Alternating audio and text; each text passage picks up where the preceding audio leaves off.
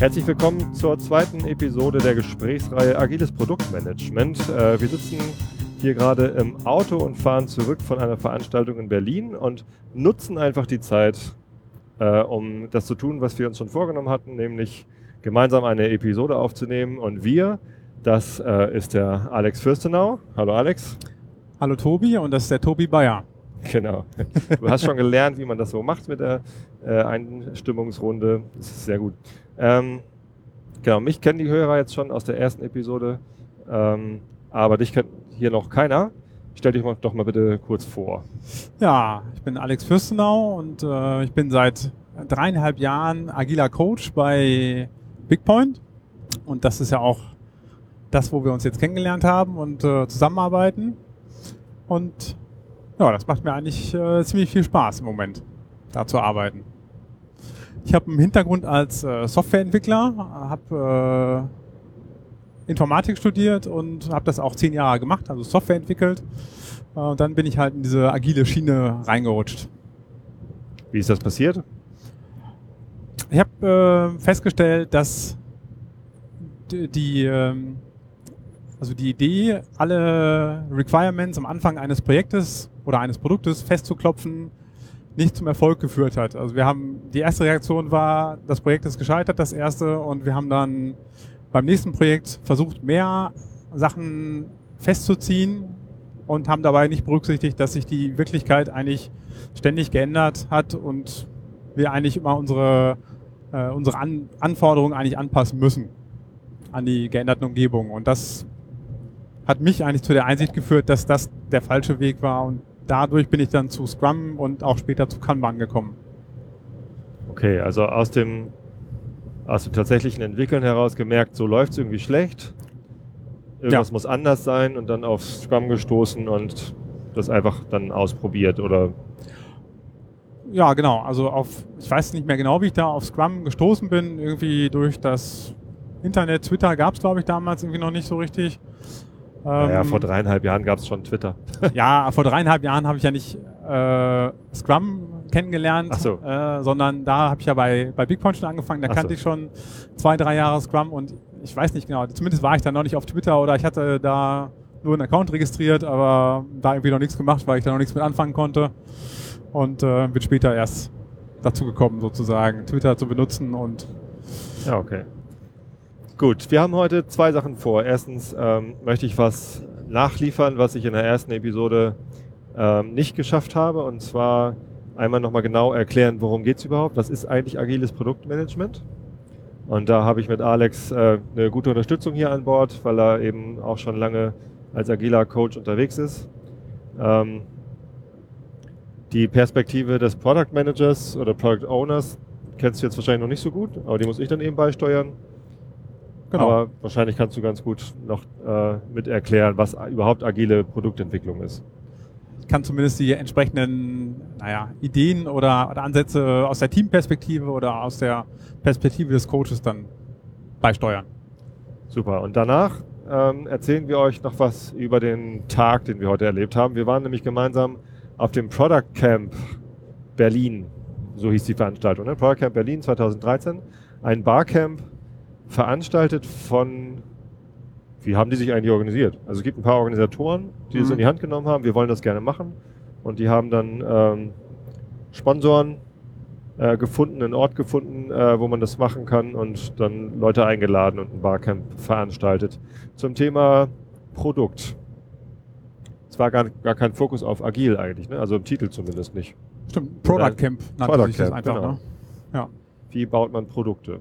Irgendwie also meine Annahme war, es geht dann auch um agile Produkte, aber andere Leute hatten eine andere Annahme. Das fand ich ganz spannend. Na gut, dazu kommen wir später. Ja.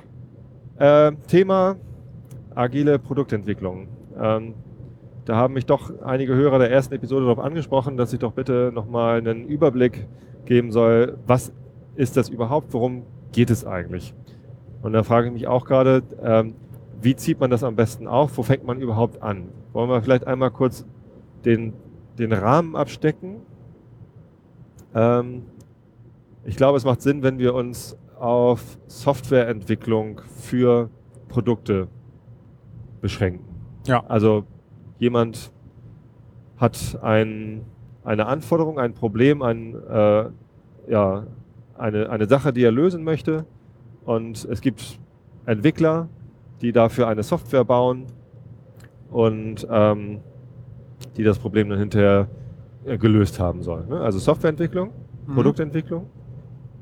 Und Produkt beinhaltet für mich äh, den Zusatz, dass es eben kein Projekt ist, wo nur für einen Kunden genau ein spezifisches Problem gelöst wird, sondern äh, wo ein, hinterher ein Produkt rauspurzelt, das, was möglicherweise halt viele Kunden angeht. Das halt irgendwie mehrfach verkauft werden kann. Ja. Das ist für mich Produktentwicklung. Würde ich auch so sehen. Ja. Genau. Also darüber kann man sich auch nochmal streiten, was genau ein Produkt ist, ob nicht ein Service auch ein Produkt ist. Aber ich komme halt so aus der Denke und ich glaube, das, das kann man auch einfach mal jetzt so stipulieren, festschreiben, dass wir uns darauf konzentrieren. Wenn da jemand eine, anderes, eine andere Vorstellung davon hat, was jetzt genau ein Produkt ist, dann lässt sich das, glaube ich, relativ leicht übertragen. Ich hätte sogar eigentlich manchmal Lust, nee, habe ich nicht. Aber also der, der Marty Kagan, von dem ich viel über Produktmanagement gelernt habe, der konzentriert sich fast komplett auf Online-Consumer-Products, also Webseiten, auf denen Kunden direkt irgendwas machen können. Also mhm. Massenmarkt, B2C. Also eBay zum Beispiel oder Amazon und solche Art von Produkten, die ähm, wo, wo halt Webseiten einem Besucher, einem Kunden äh, ein bestimmtes Problem lösen. Darauf würde ich jetzt ehrlich gesagt nicht einschränken wollen, weil das ja auch nicht das, was wir was ich jetzt gerade bei Bigpoint mache und was, äh, was ich zwar bei Xing gemacht habe, aber ähm, agile Softwareentwicklung kann man durchaus auch im B2B-Bereich oder in, in anderen Softwarelösungen machen, bei installierbarer Software zum Beispiel. Ne? Word kann man auch agil entwickeln, wobei, na, da gibt es bestimmt auch äh, interessante Herausforderungen dabei. Gut, das ist der Rahmen. Gott. Hast du noch irgendwie was zum Rahmen hinzuzufügen? Nee, ich glaube, das würde ich so unterschreiben. Der Rahmen ist, glaube ich, ganz gut. Okay, also in dem äh, Umfeld bewegen wir uns. Und jetzt ist die Frage, wie macht man das denn? Hm. So, wie hat man das früher gemacht? Das ist gerade eben schon angerissen. Genau, früher hat man äh, die Anforderungen gesammelt.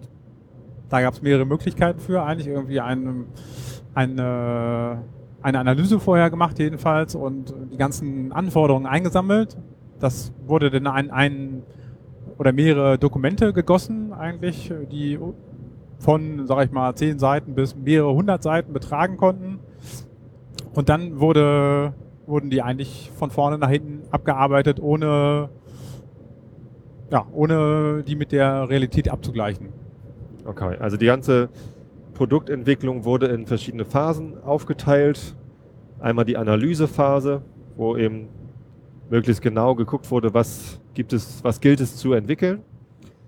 Da wurde dann so ein Requirements-Dokument, ein, ein Anforderungsdokument erstellt. Lastenheft. Lastenheft, kann man auch dazu sagen. Ja. Sehr schön. Ja, Stimmt, den Begriff habe ich, den habe ich seit, wann habe ich das letzte Mal den Begriff Lastenheft gehört? Geil. Ja, der hat sich bei mir eingebrannt. Also Lastenheft, Pflichtenheft. Ja. Die beiden Sachen. Was ist der Unterschied zwischen Lastenheft und Pflichtenheft? Ah, das ist eine gute Frage. Weiß nicht. Lastenheft war irgendwie immer kleiner und Pflichtenheft war detaillierter.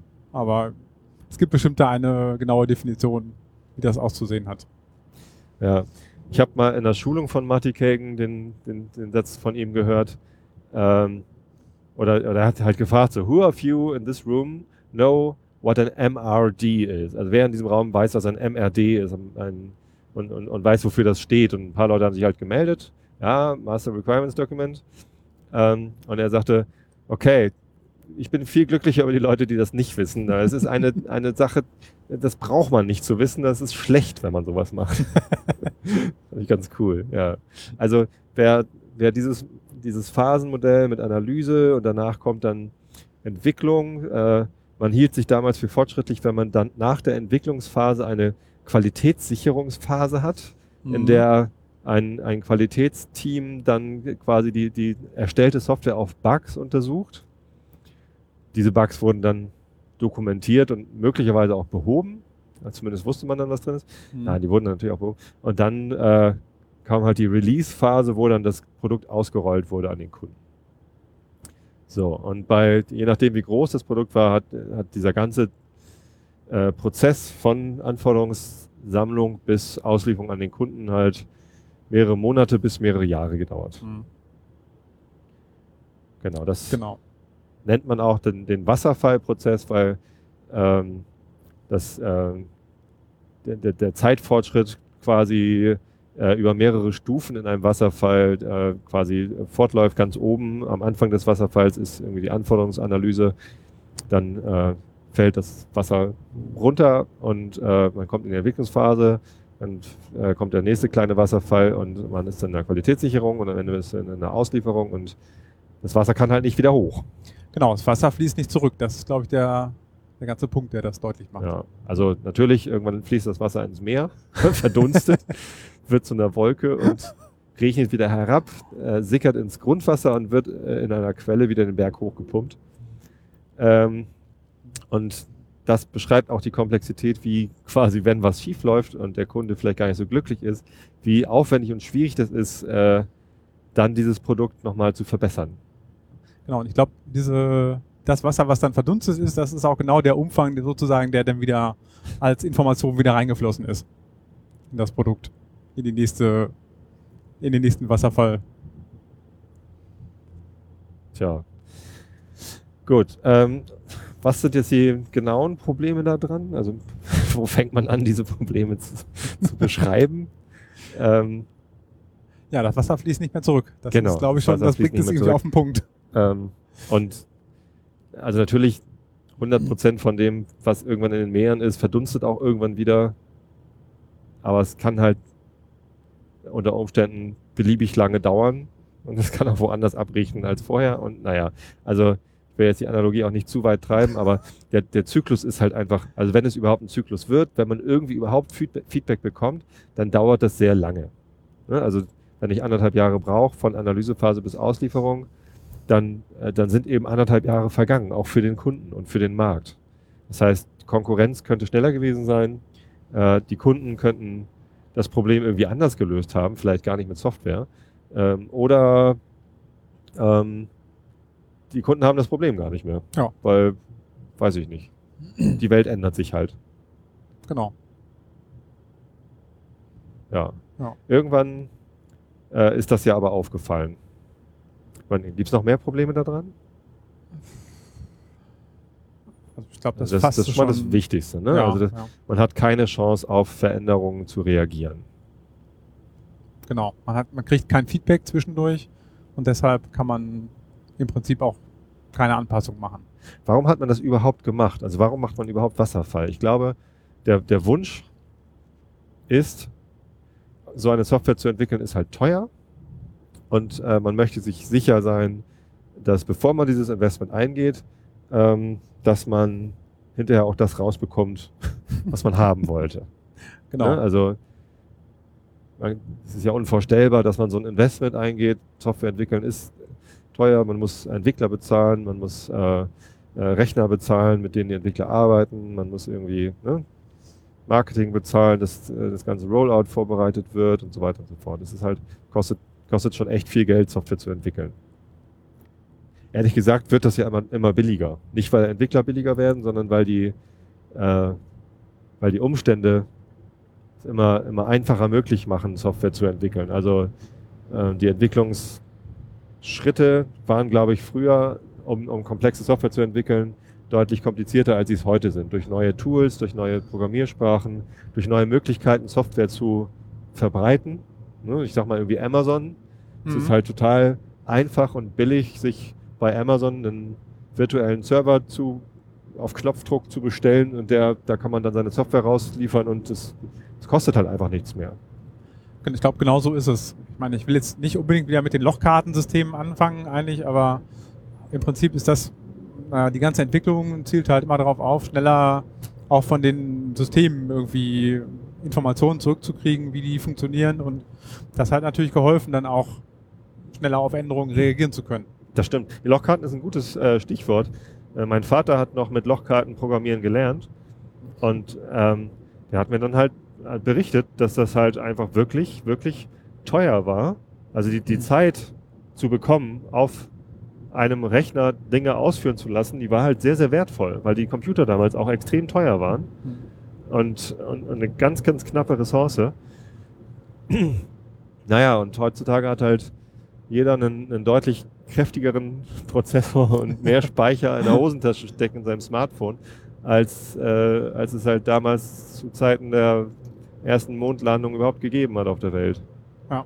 Also mein Vater war nicht an der Mondlandung beteiligt, aber er, er war COBOL-Programmierer und das sagt ja auch schon so einiges. COBOL ist eine äh, Programmiersprache, die ähm, schon recht betagt ist und äh, heutzutage nur noch auf alten Mainframe-Systemen läuft und ja, also ich glaube alte Banken und so, die, die haben noch COBOL-Systeme im Einsatz und wenn Entwickler COBOL programmieren können, dann sind sie im Moment sehr viel wert, weil es einfach nicht mehr so viele davon gibt. Ja, das stimmt, das sehe ich auch so. Ja. Okay, also der, der Wunsch, die Kosten zu kontrollieren, hat die Leute dazu verführt, möglichst umfangreiche Anforderungsdokumente zu erstellen, die halt genau sagen, das und das muss gebaut werden und der Prozess dann überhaupt die Entwicklung loszutreten, in Verhandlungen mit vielleicht auch einer beauftragten Agentur, die dann die Umsetzung macht, das ist sehr, sehr langwierig. Ja, Sie wollten, glaube ich, eine möglichst genaue Projektion der Zukunft irgendwie haben oder eine möglichst genaue, also möglichst genaue Informationen, wie die Zukunft für dieses Produkt aussehen könnte, um dann zu sagen, ja, wir wollen das umsetzen überhaupt oder auch nicht. Und ich glaube, das ist wahrscheinlich auch die Krux, das, das Problem, dass man eben die Zukunft äh, schlecht vorhersagen kann. Schon gar nicht in solchen Zeitraum. Und ich weiß nicht, ob das jetzt in den letzten Jahren äh, so zugenommen hat, aber irgendwie nehmen ja die, die, äh, die Frequenz der Änderungen gefühlt oder wirklich zu in den letzten Jahren. Also die, die Änderungen, also es, wird, es passieren immer mehr Änderungen an der, an der Umwelt durch die ganzen, naja, durchs Internet und die ganzen Innovationen, die es so gibt. Und ich glaube, das ist das, das Problem, was, also die Auswirkung, die denn das Problem mit dieser, mit dieser Vorhersagbarkeit äh, sichtbar gemacht hat. Ja, genau. Weißt du noch, wann dein erster Kontakt und was dein erster Kontakt mit ähm, irgendwas Agilartigem war? Ja, also das erste Mal habe ich das, also versucht, diese, diese Scrum Master Rolle, also diese, äh, dieses, diese Denkweise in ein Team zu integrieren, wo ich Entwickler war. Das war so ja, vor sechs Jahren ungefähr oder vor sieben Jahren. Also 2007. So 2007, 2006, ja. 2007. So, sowas in der Richtung, genau.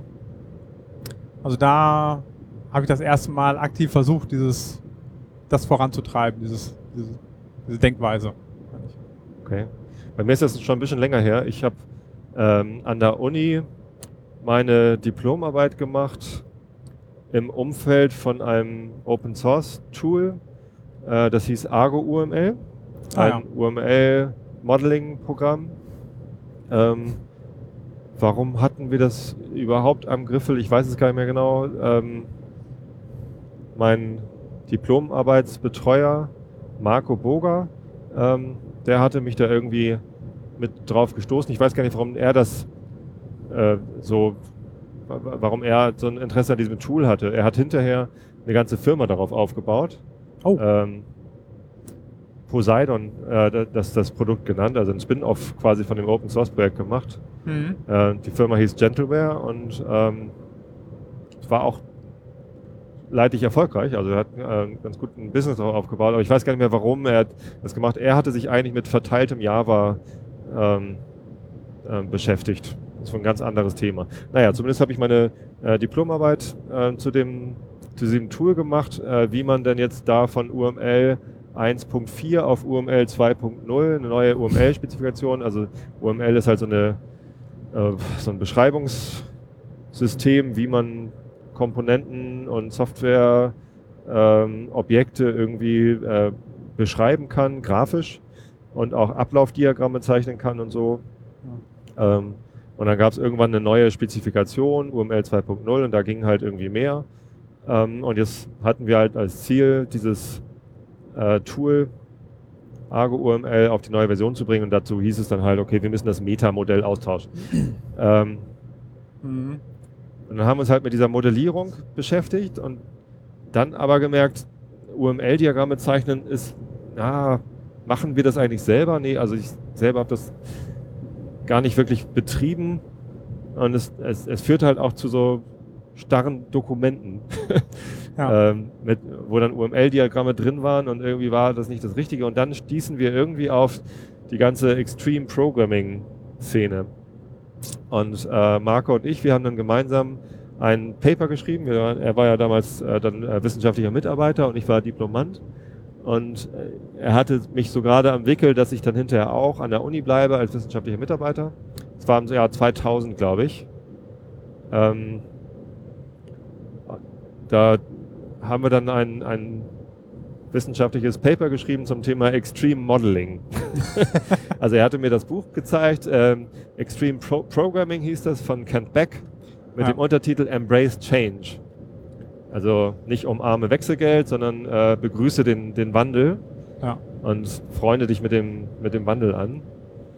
Und ja, wir wollten halt Extreme Modeling, also wie kann man denn, wie kann man denn das, das Modellieren von solchen äh, Prozessen auch extrem machen, also mit Pair Modeling gemeinsam Modelle machen und irgendwie, ja, das irgendwie da ein bisschen in der Extreme Programming XP Szene mit drin sein. Und dann äh, wurde das Paper tatsächlich akzeptiert auf der ersten Extreme Programming Konferenz, damals in Cagliari auf Sardinien.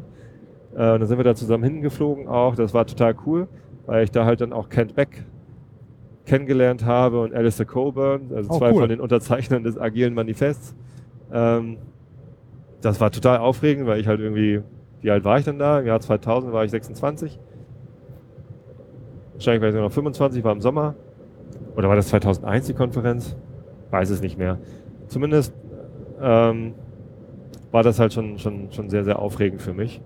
Und da war für mich halt auch klar, geil, diese Szene, so diese Leute, die irgendwie die, die ganze ähm, Entwicklungsmethodik-Szene äh, umwerfen wollen, weg von Rational Unified Process, ein, ein, Ja. eine Prozessbeschreibung, wie man Software entwickeln soll, wo allein die Prozessbeschreibung mehrere dicke Bücher umfasst und man musste irgendwie ewig lange diesen Prozess studieren, bevor man sagen konnte, ja, ich kann den Rational Unified Process, äh, ich kann jetzt Software entwickeln nach dieser Methode und das ist furchtbar kompliziert und man muss wahnsinnig viele verschiedene Dinge tun, unter anderem wahnsinnig viele UML-Diagramme zeichnen. Aber Weil ich die glaub- Firma Rational hatte halt das tollste UML-Modeling-Programm am Markt. Aber ich glaube, das konnte man auch, äh, also man durfte es, glaube ich, auch tailern da, den, äh, den RUP-Prozess. Oder musste man wirklich alles ausfüllen? Ich weiß es gar nicht mehr genau. Es war sehr anspruchsvoll, rigide und oh, was ist denn hier Ja. los? Ein Autounfall. Also der, der Ansatz war halt Ja, total anders, dass man erstmal alles nimmt und dann das wegstreicht, sozusagen, was man nicht braucht.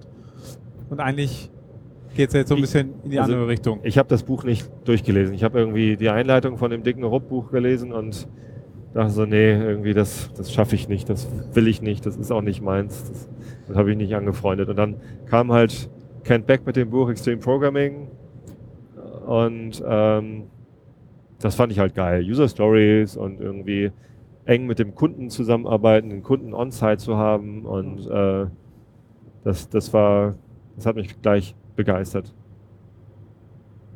Naja, Hm. aber bis ich dann tatsächlich in, in agilen Teams entwickelt habe, hat das dann auch nochmal ganz schön gedauert. Das äh, haben wir bei Comedia dann, ähm, da war ich dann der Softwareentwickler, äh, versucht einzuführen und das war so graswurzelmäßig. Also das waren halt wir Entwickler, die gesagt haben, wir würden gerne Scrum machen, weil wir glauben, dass das äh, sinnvoller ist. Und das Management war dann einverstanden oder hat gesagt, äh, ja, macht mal oder Das, die haben das nicht, ja doch, also einige schon, einige fanden das gut, aber die haben das halt nicht eingesehen, dass wir jetzt Scrum Master einstellen oder dass, dass wir Product Owner haben.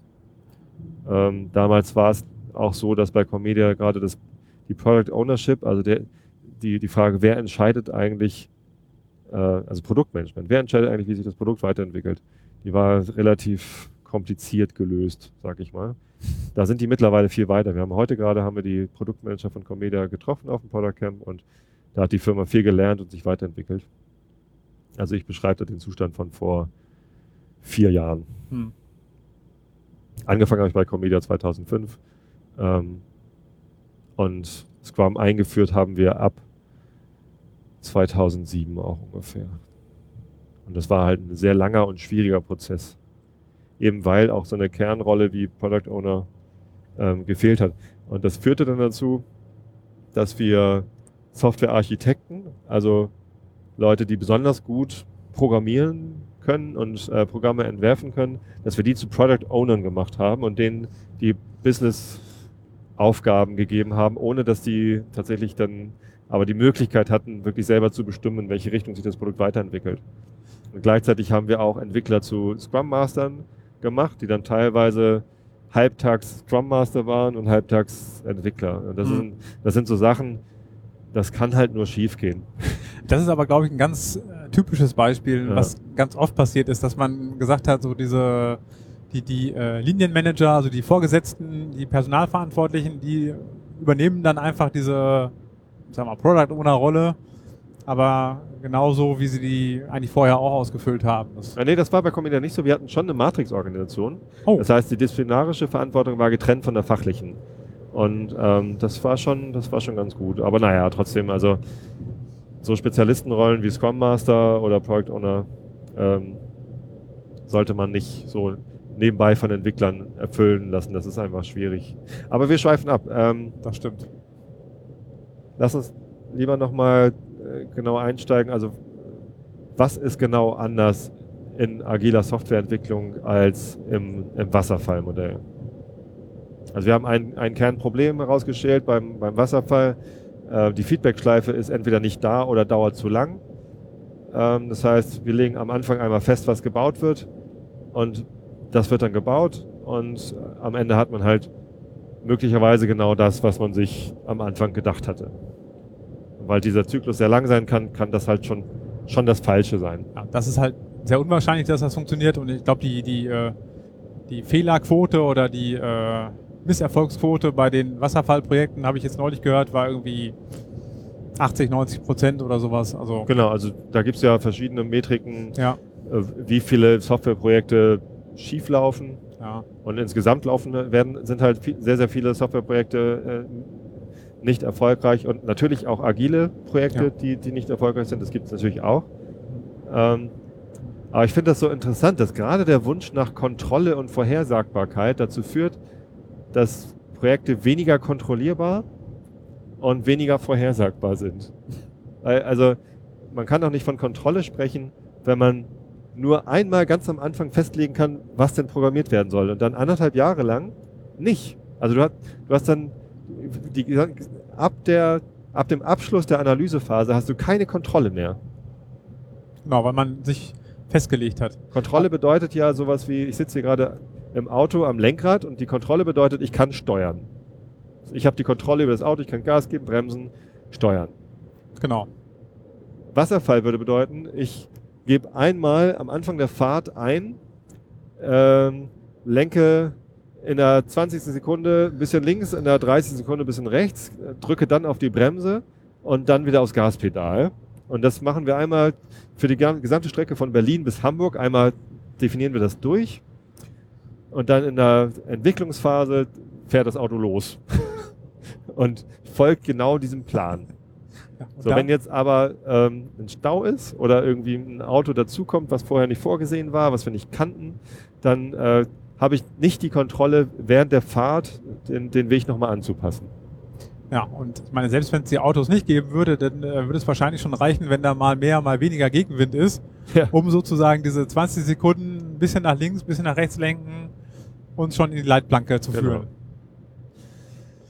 Ja, so, und ja. jetzt ähm,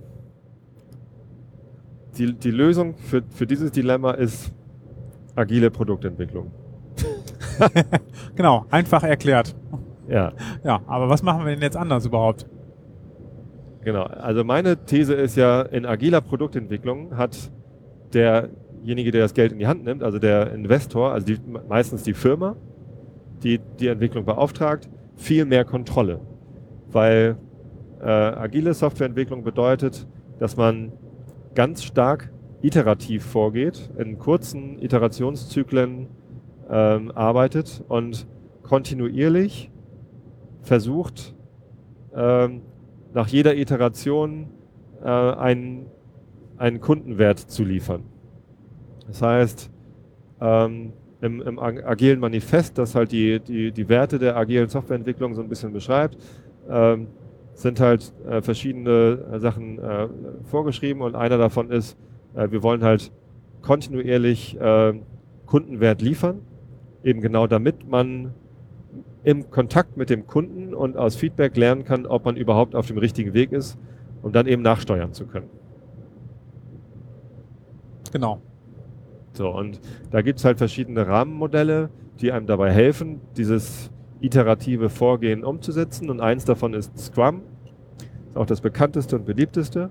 Und das gibt halt so ein paar Maßnahmen vor, äh, wie man das alles gestalten kann, ohne jetzt genau zu beschreiben, was man denn tun muss. So, Scrum sagt, es gibt Zyklen mit fest vorgeschriebener Dauer. Damals hat man gesagt, ein Monat, ein, eine Iteration oder ein Sprint, wie das in Scrum heißt, mhm. dauert einen Monat. So ist es. Ähm, hat sich mittlerweile aufgelöst. Geblieben ist, es soll ein fester Zeitraum sein. Ähm, gelöst haben wir uns von dem Monat. Ja. Ähm, ich arbeite am liebsten mit sehr kurzen Sprints. Bei Xing hatten wir ein Team, mit dem haben wir äh, eine Woche Sprints gemacht. Bei Comedia auch übrigens, das habe ich bei Comedia kennengelernt mit den ein Wochen Sprints. Ähm, jetzt haben wir zwei Wochen Sprints, was nicht viel schlechter ist. Also ist, ist auch gut. Sehe ich auch so. Ich glaube, also ja, das muss man halt auch immer nach, je nach Produkt sehen und nach, nach dem, was man herstellt. Also zwischen eins und vier Wochen ist eigentlich so gang ja. und gäbe eigentlich. Also man teilt die Produktentwicklung auf in Zyklen, die jeweils einen Monat dauern.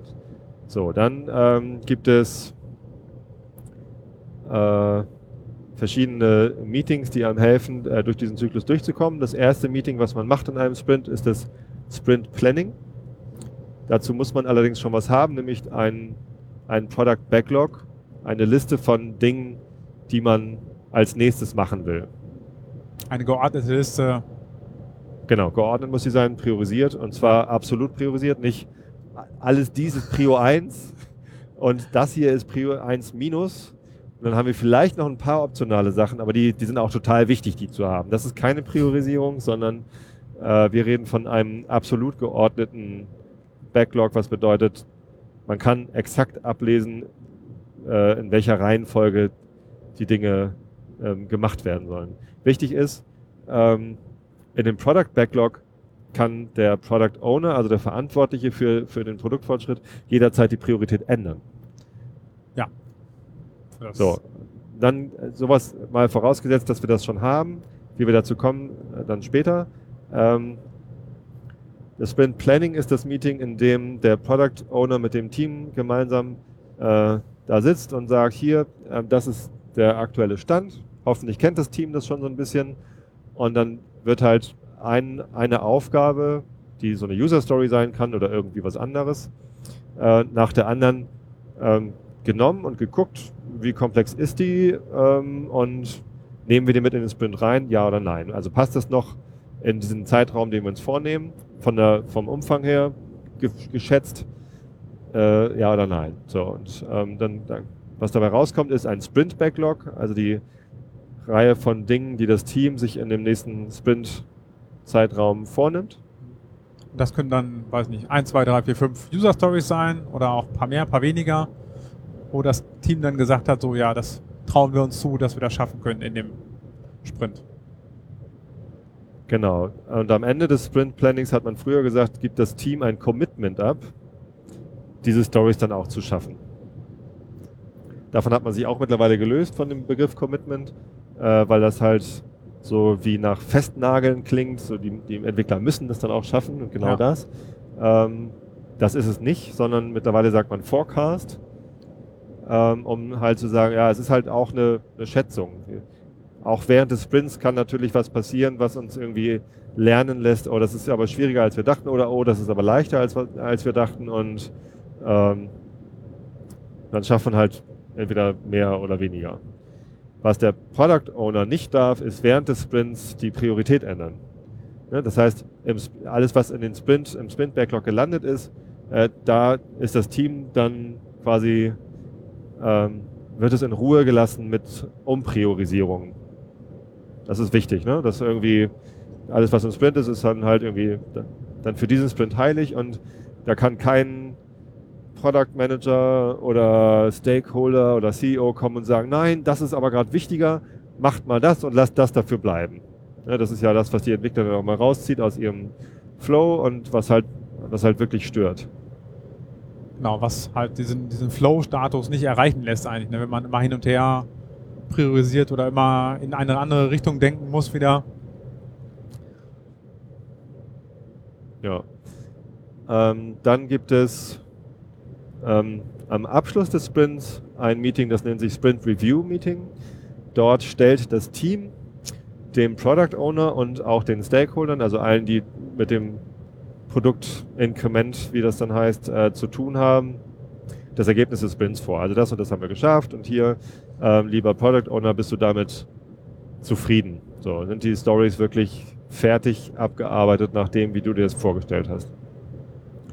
Das ist das Sprint Review Meeting und da sagt der Product Owner, ja, das ist das oder nee, äh, da haben wir uns missverstanden dann müssen wir diese Story im nächsten Sprint oder später irgendwann nochmal angehen.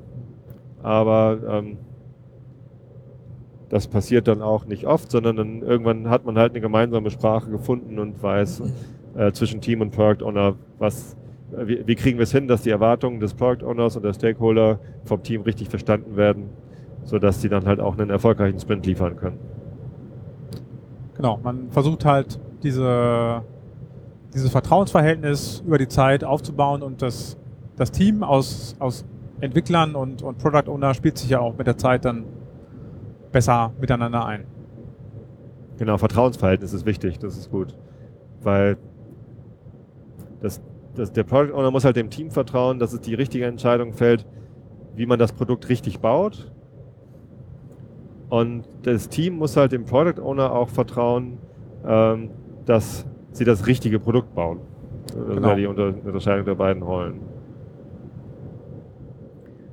Gut, dann ist der Sprint fertig und man kann den nächsten eigentlich anfangen, aber äh, da gibt es dann ja noch den Agile Coach. Der hat dann auch noch ein ganz wichtiges Meeting und das erzählst du mal lieber, ja, weil du das ja schließlich bist. Eigentlich noch zwei Meetings und äh, würde dann eher bei dem Scrum Master bleiben, der dann sozusagen im Scrum auch die Rolle des, des Coaches da übernommen hat. Ähm, und das erste Meeting ist eigentlich das, das Daily Scrum. Oh ja, natürlich. Das äh, Team trifft sich also jeden Tag und ähm, koordiniert praktisch die Arbeit, die es erledigen will. Also jeder, jedes Teammitglied erzählt, was es ähm, von dem Zeitpunkt des letzten Daily äh, Stand-Ups bis zum aktuellen Daily Stand-Up gemacht hat, äh, was es das, was jedes Mitglied plant, fertigzustellen und ob es irgendwelche Hindernisse gibt. Und wenn es dann Hindernisse gibt, dann kann äh, der Scrum Master die eventuell mitnehmen und versuchen, dem Team zu helfen, diese aufzulösen. Und äh, das Daily Stand-Up heißt Stand-Up, weil man da stehen soll. Und das soll helfen, äh, dass man, dass es möglichst schnell, dass man schnell, möglichst schnell durchkommt. Und normalerweise sind die Stand-Up so, dass, dass sie nicht länger als eine Viertelstunde dauern sollten. Wie viele Leute stehen dann da? Ja, also das komplette Entwicklungsteam normalerweise, also ein Team und das sind, man sagt so sieben plus minus zwei Leute, also zwischen fünf und neun Personen stehen da eigentlich. Und das ist eigentlich auch ähm, eine Anzahl, die man ganz gut in einer Viertelstunde äh, unterbringen kann. Äh, der, der Scrum Master ist meistens dabei und kann dann gegebenenfalls eingreifen, falls denn das äh, ein Teammitglied doch mal mehr erzählt äh, und tiefer, äh, also tiefer auf die Punkte eingeht, als es eigentlich nötig ist. Die werden dann meistens später geklärt, wenn es da äh, noch irgendwelche Probleme gibt, die dann äh, einzelne Teammitglieder vielleicht klären sollten. Warum ist das ein Problem, wenn man da irgendwie ins Detail einsteigt? Na, wenn man ein Detail erzählt, dann ist das meistens nicht für das ganze Team interessant, sondern äh, in den meisten Fällen nur für ein, zwei Personen und die anderen, naja, die dämmern dann so langsam weg. Und okay. äh, deshalb ist es eigentlich ganz gut, sozusagen, äh, naja, strikt dabei zu bleiben und äh, wirklich nur äh, zu berichten, was man gemacht hat und was man plant zu machen und ob man Hilfe braucht eigentlich. Eigentlich ist das, das, das die wichtigste Frage ist, ob man, ob man, äh, dass man Hilfe braucht, wenn man äh, nicht weiterkommt mit seiner Aufgabe. Okay, also es ist kein Reporting-Meeting, das ist ganz wichtig. Nee, also es ist kein Reporting-Meeting. Ähm, bei uns ist das so, dass der Product Owner meistens dabei ist. Äh, das ist aber eigentlich ist das Meeting nur für das Team, für das Entwicklungsteam. Aber ist eigentlich, ich finde es eigentlich ganz gut, wenn der Product Owner dabei ist, dann kann er nochmal Fragen beantworten, wenn Fragen da aufkommen in dem Kreis. Ja, genau. Ich bin auch ganz gerne dabei. Ja. Ja, und das zweite Meeting ist, äh, das dem, äh, dem Scrum Master eigentlich als Organisator vorbehalten ist. Das ist nämlich die Sprint-Retrospektive. Und da ähm, äh, ja, lässt, die, lässt das Team die letzten, den letzten Sprint Revue passieren und fragt sich, ähm, wie das gelaufen ist und welche Sachen man vielleicht hätte anders machen können und überlegt sich Maßnahmen, die man probieren kann, um äh, in dem nächsten Sprint halt noch besser zusammenzuarbeiten und noch vielleicht schneller ähm, Aufgaben fertig zu kriegen oder ja, äh, Prozesse anders zu gestalten, dass die ja, schneller vonstatten gehen oder angenehmer für die Mitglieder sind. Ja, genau. Und äh, das Meeting gehört dem Scrum Master, äh, weil der Scrum Master eben die Verantwortung hat, dass das Team äh, sich kontinuierlich verbessert und die, die bestmögliche Performance bringt. Genau. Man lernt nämlich, also das Iterative an Scrum äh, bringt einen dazu, ähm, auf, auf zwei Ebenen zu lernen. Erstens kann man durch das iterative Liefern von Software ähm, an den Kunden schneller lernen, ob der Kunde damit wirklich das anfangen kann, was sich gedacht worden ist, oder ob man nicht eigentlich was ganz anderes bauen sollte, oder ob so wie das gebaut worden ist, dass das Richtige ist, oder ob man das irgendwie nur anpassen müsste. Also fachlich lernt man möglichst schnell. Ähm, aber auch methodisch lernt man, weil man ständig reflektiert, sind wir auf einem guten Weg, haben wir die richtigen Prozessschritte, haben wir irgendwelche Hindernisse, die immer wieder aufpoppen, die man vielleicht irgendwie aus dem Weg räumen sollte, äh, oder wie können wir noch besser zusammenarbeiten, um noch effektiver das beste Ergebnis zu liefern. Genau. Ja. Retrospektiven kann man eigentlich auch vollkommen unabhängig von, von irgendwelchen Prozessen machen. Ne? Das ist ja ein Mechanismus, den braucht man nicht nur in Scrum zu machen oder in Kanban, sondern man kann für alles Mögliche kann man Retrospektiven machen. Wenn man sie regelmäßig macht, dann kann man sicherstellen, dass man durch die Selbstreflexion oder Teamreflexion ähm, beständig an sich selber arbeiten kann und lernen kann. Ja. Also quasi das Eingeständnis, keiner, keiner ist perfekt. wir, wir, wissen alle nicht, wie es am besten geht, aber wir wollen halt ständig besser werden. Genau, unser Bestes versuchen sozusagen, die, die nächste Iteration besser zu gestalten. Ja. Also auch bei den Retrospektiven kann man natürlich auch noch viele Sachen falsch machen oder, oder vergessen, so dass dann dass man dann auch den gewünschten Erfolg vielleicht nicht erzielen kann, aber das ist ja eigentlich bei, bei allen Meetings und bei allen Schritten so, dass man halt, dass die sich sehr einfach anhören, folge diesen Regeln, aber was dahinter steckt, das ist dann halt dann doch noch ja, viel mehr. Genau. So, und ich glaube, damit haben wir Scrum, was so das Rahmenwerk angeht, ganz gut beschrieben. Ich glaube, eine Sache noch. Was haben wir ähm, noch vergessen? ich glaube, es ist noch wichtig, dass man nicht nur äh, nach den zwei Wochen etwas, etwas fertig hat, also nach dem Sprint, äh, sondern dass man das auch wirklich also ausliefert an, an einen Kunden, wenn das irgendwie möglich ist, weil das ist genau der, der Feedback-Zyklus, den man eigentlich sonst doch wieder nicht hat. Also wenn man nach zwei Wochen was fertiggestellt hat und dann diese Sprints aneinander reiht, dann hat man zwar äh, sichergestellt, dass man nach, nach einem Sprint immer was fertiggestellt hat, aber man hat dann immer noch nicht das, das Feedback von dem Kunden an. Also das ist noch ähm, eine Sache, die ich eigentlich häufig sehe, äh, dass man, äh, dass jemand sich hinstellt und sagt, ja, eigentlich äh, sind wir ja total agil und wir machen auch äh, Scrum, aber irgendwie hat es doch nicht geklappt und dann sieht man, okay, äh, die haben zwar eigentlich sich an die Regeln gehalten, aber dann plötzlich die, äh, die Auslieferung, also an den Kunden, also das, das, das den, äh, den Dialog mit dem Kunden haben sie eigentlich doch erst wieder nach anderthalb Jahren geführt. was natürlich an der Grundidee dann eigentlich vorbeigeht. Genau, da geht dann der größte Wert flöten. Ja. Ja, das war der ähm, Prozess. Vielleicht nochmal kurz zu den Rollen. Also wir haben schon gesagt, es gibt ein Entwicklungsteam. Das äh, wird crossfunktional zusammengesetzt. Also wenn das irgendwie Backend-Entwickler mit irgendeiner Technologie, so Java-Entwickler oder so, äh, braucht, dann, dann sind die da halt drin. Wenn man Frontend-Entwickler braucht, die irgendwie Web-Interfaces bauen mit HTML oder JavaScript, dann braucht man halt dafür Leute, die das können.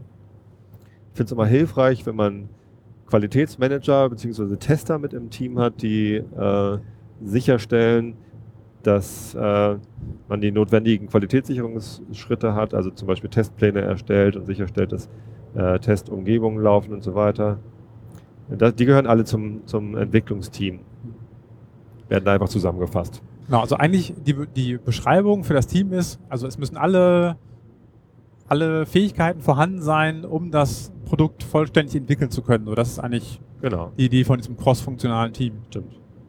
Und ich finde es auch immer total super, wenn da nicht nur Spezialisten drin sind, die dann sagen, ich bin halt Spezialist dafür und was anderes mache ich auch nicht, sondern wenn jeder im Entwicklungsteam ähm, für das ganze Team einsteht und sagt, okay, ich kann zwar nicht so gut HTML, aber na, ich kann mein Bestes tun, um, äh, wenn, wenn da gerade ein Engpass ist und der einzige Frontender äh, es alleine nicht schafft, dann helfe ich dem eben auch.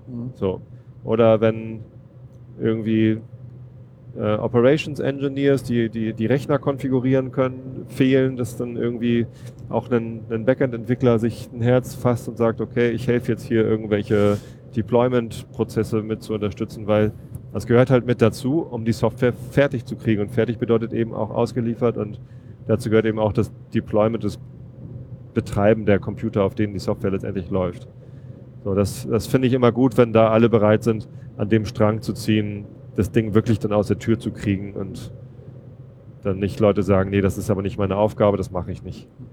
Das ist dann eigentlich auch ein guter Hinweis immer, dass ein Team wirklich funktioniert.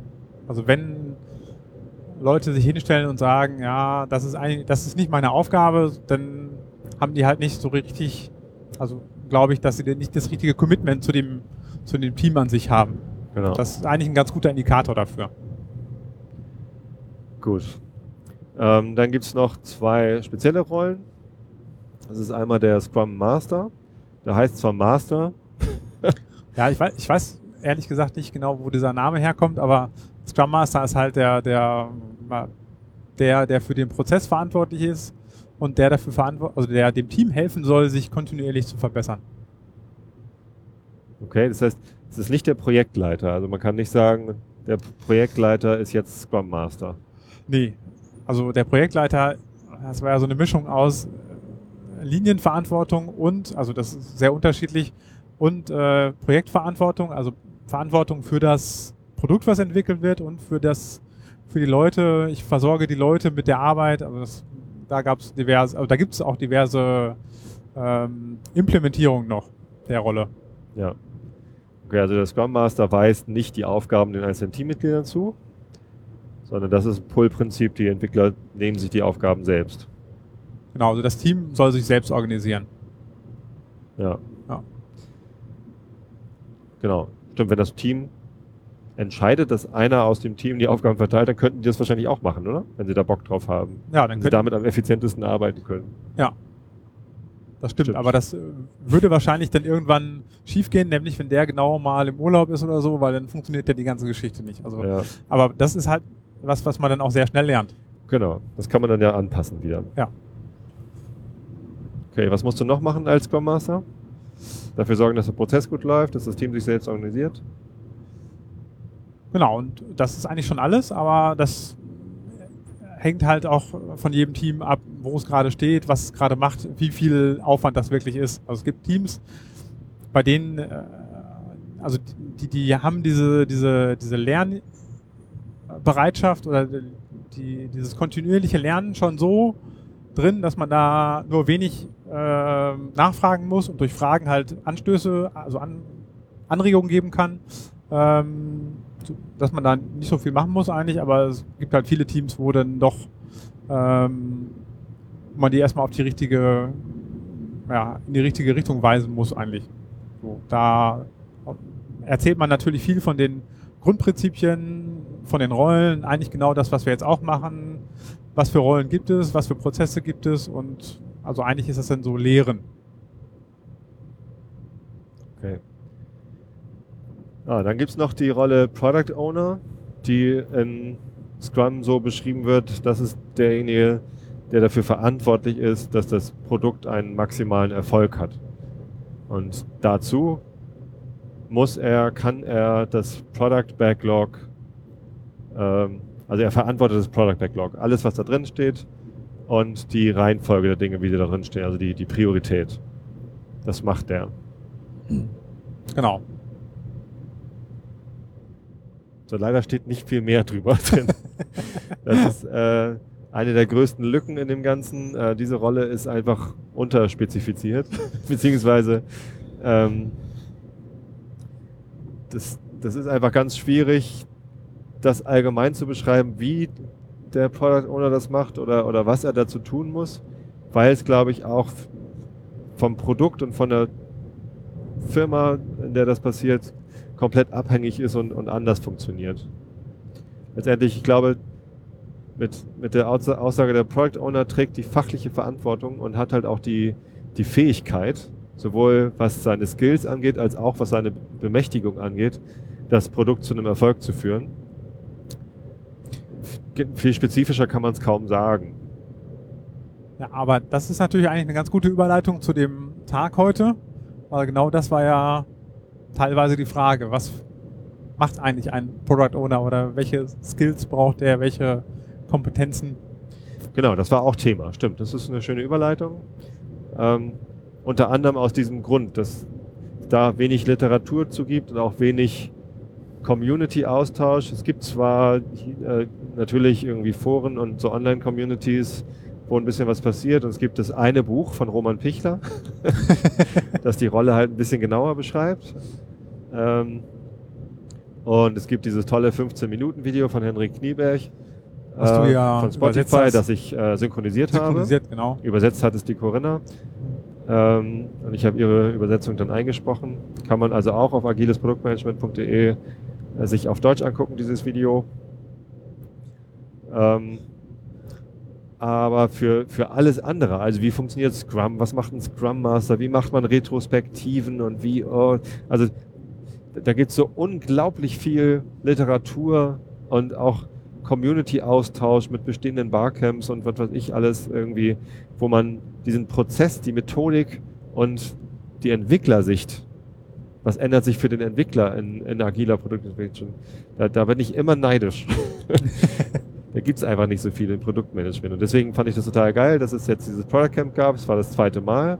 2010 gab es das auch schon. Da war ich leider nicht da. Ähm, aber jetzt 2013 und ja, die Einladung war, lasst uns in einem, in einem Barcamp ähm, darüber reden, was, wie, wie man Produkte erfolgreich macht. Müssen wir ein Barcamp erklären? Äh, Warum nicht? Also es gibt. Man sagt ja. auch Unconference dazu, ne? Warum Unconference? Als, als Kontrast zu Konferenz. Ja.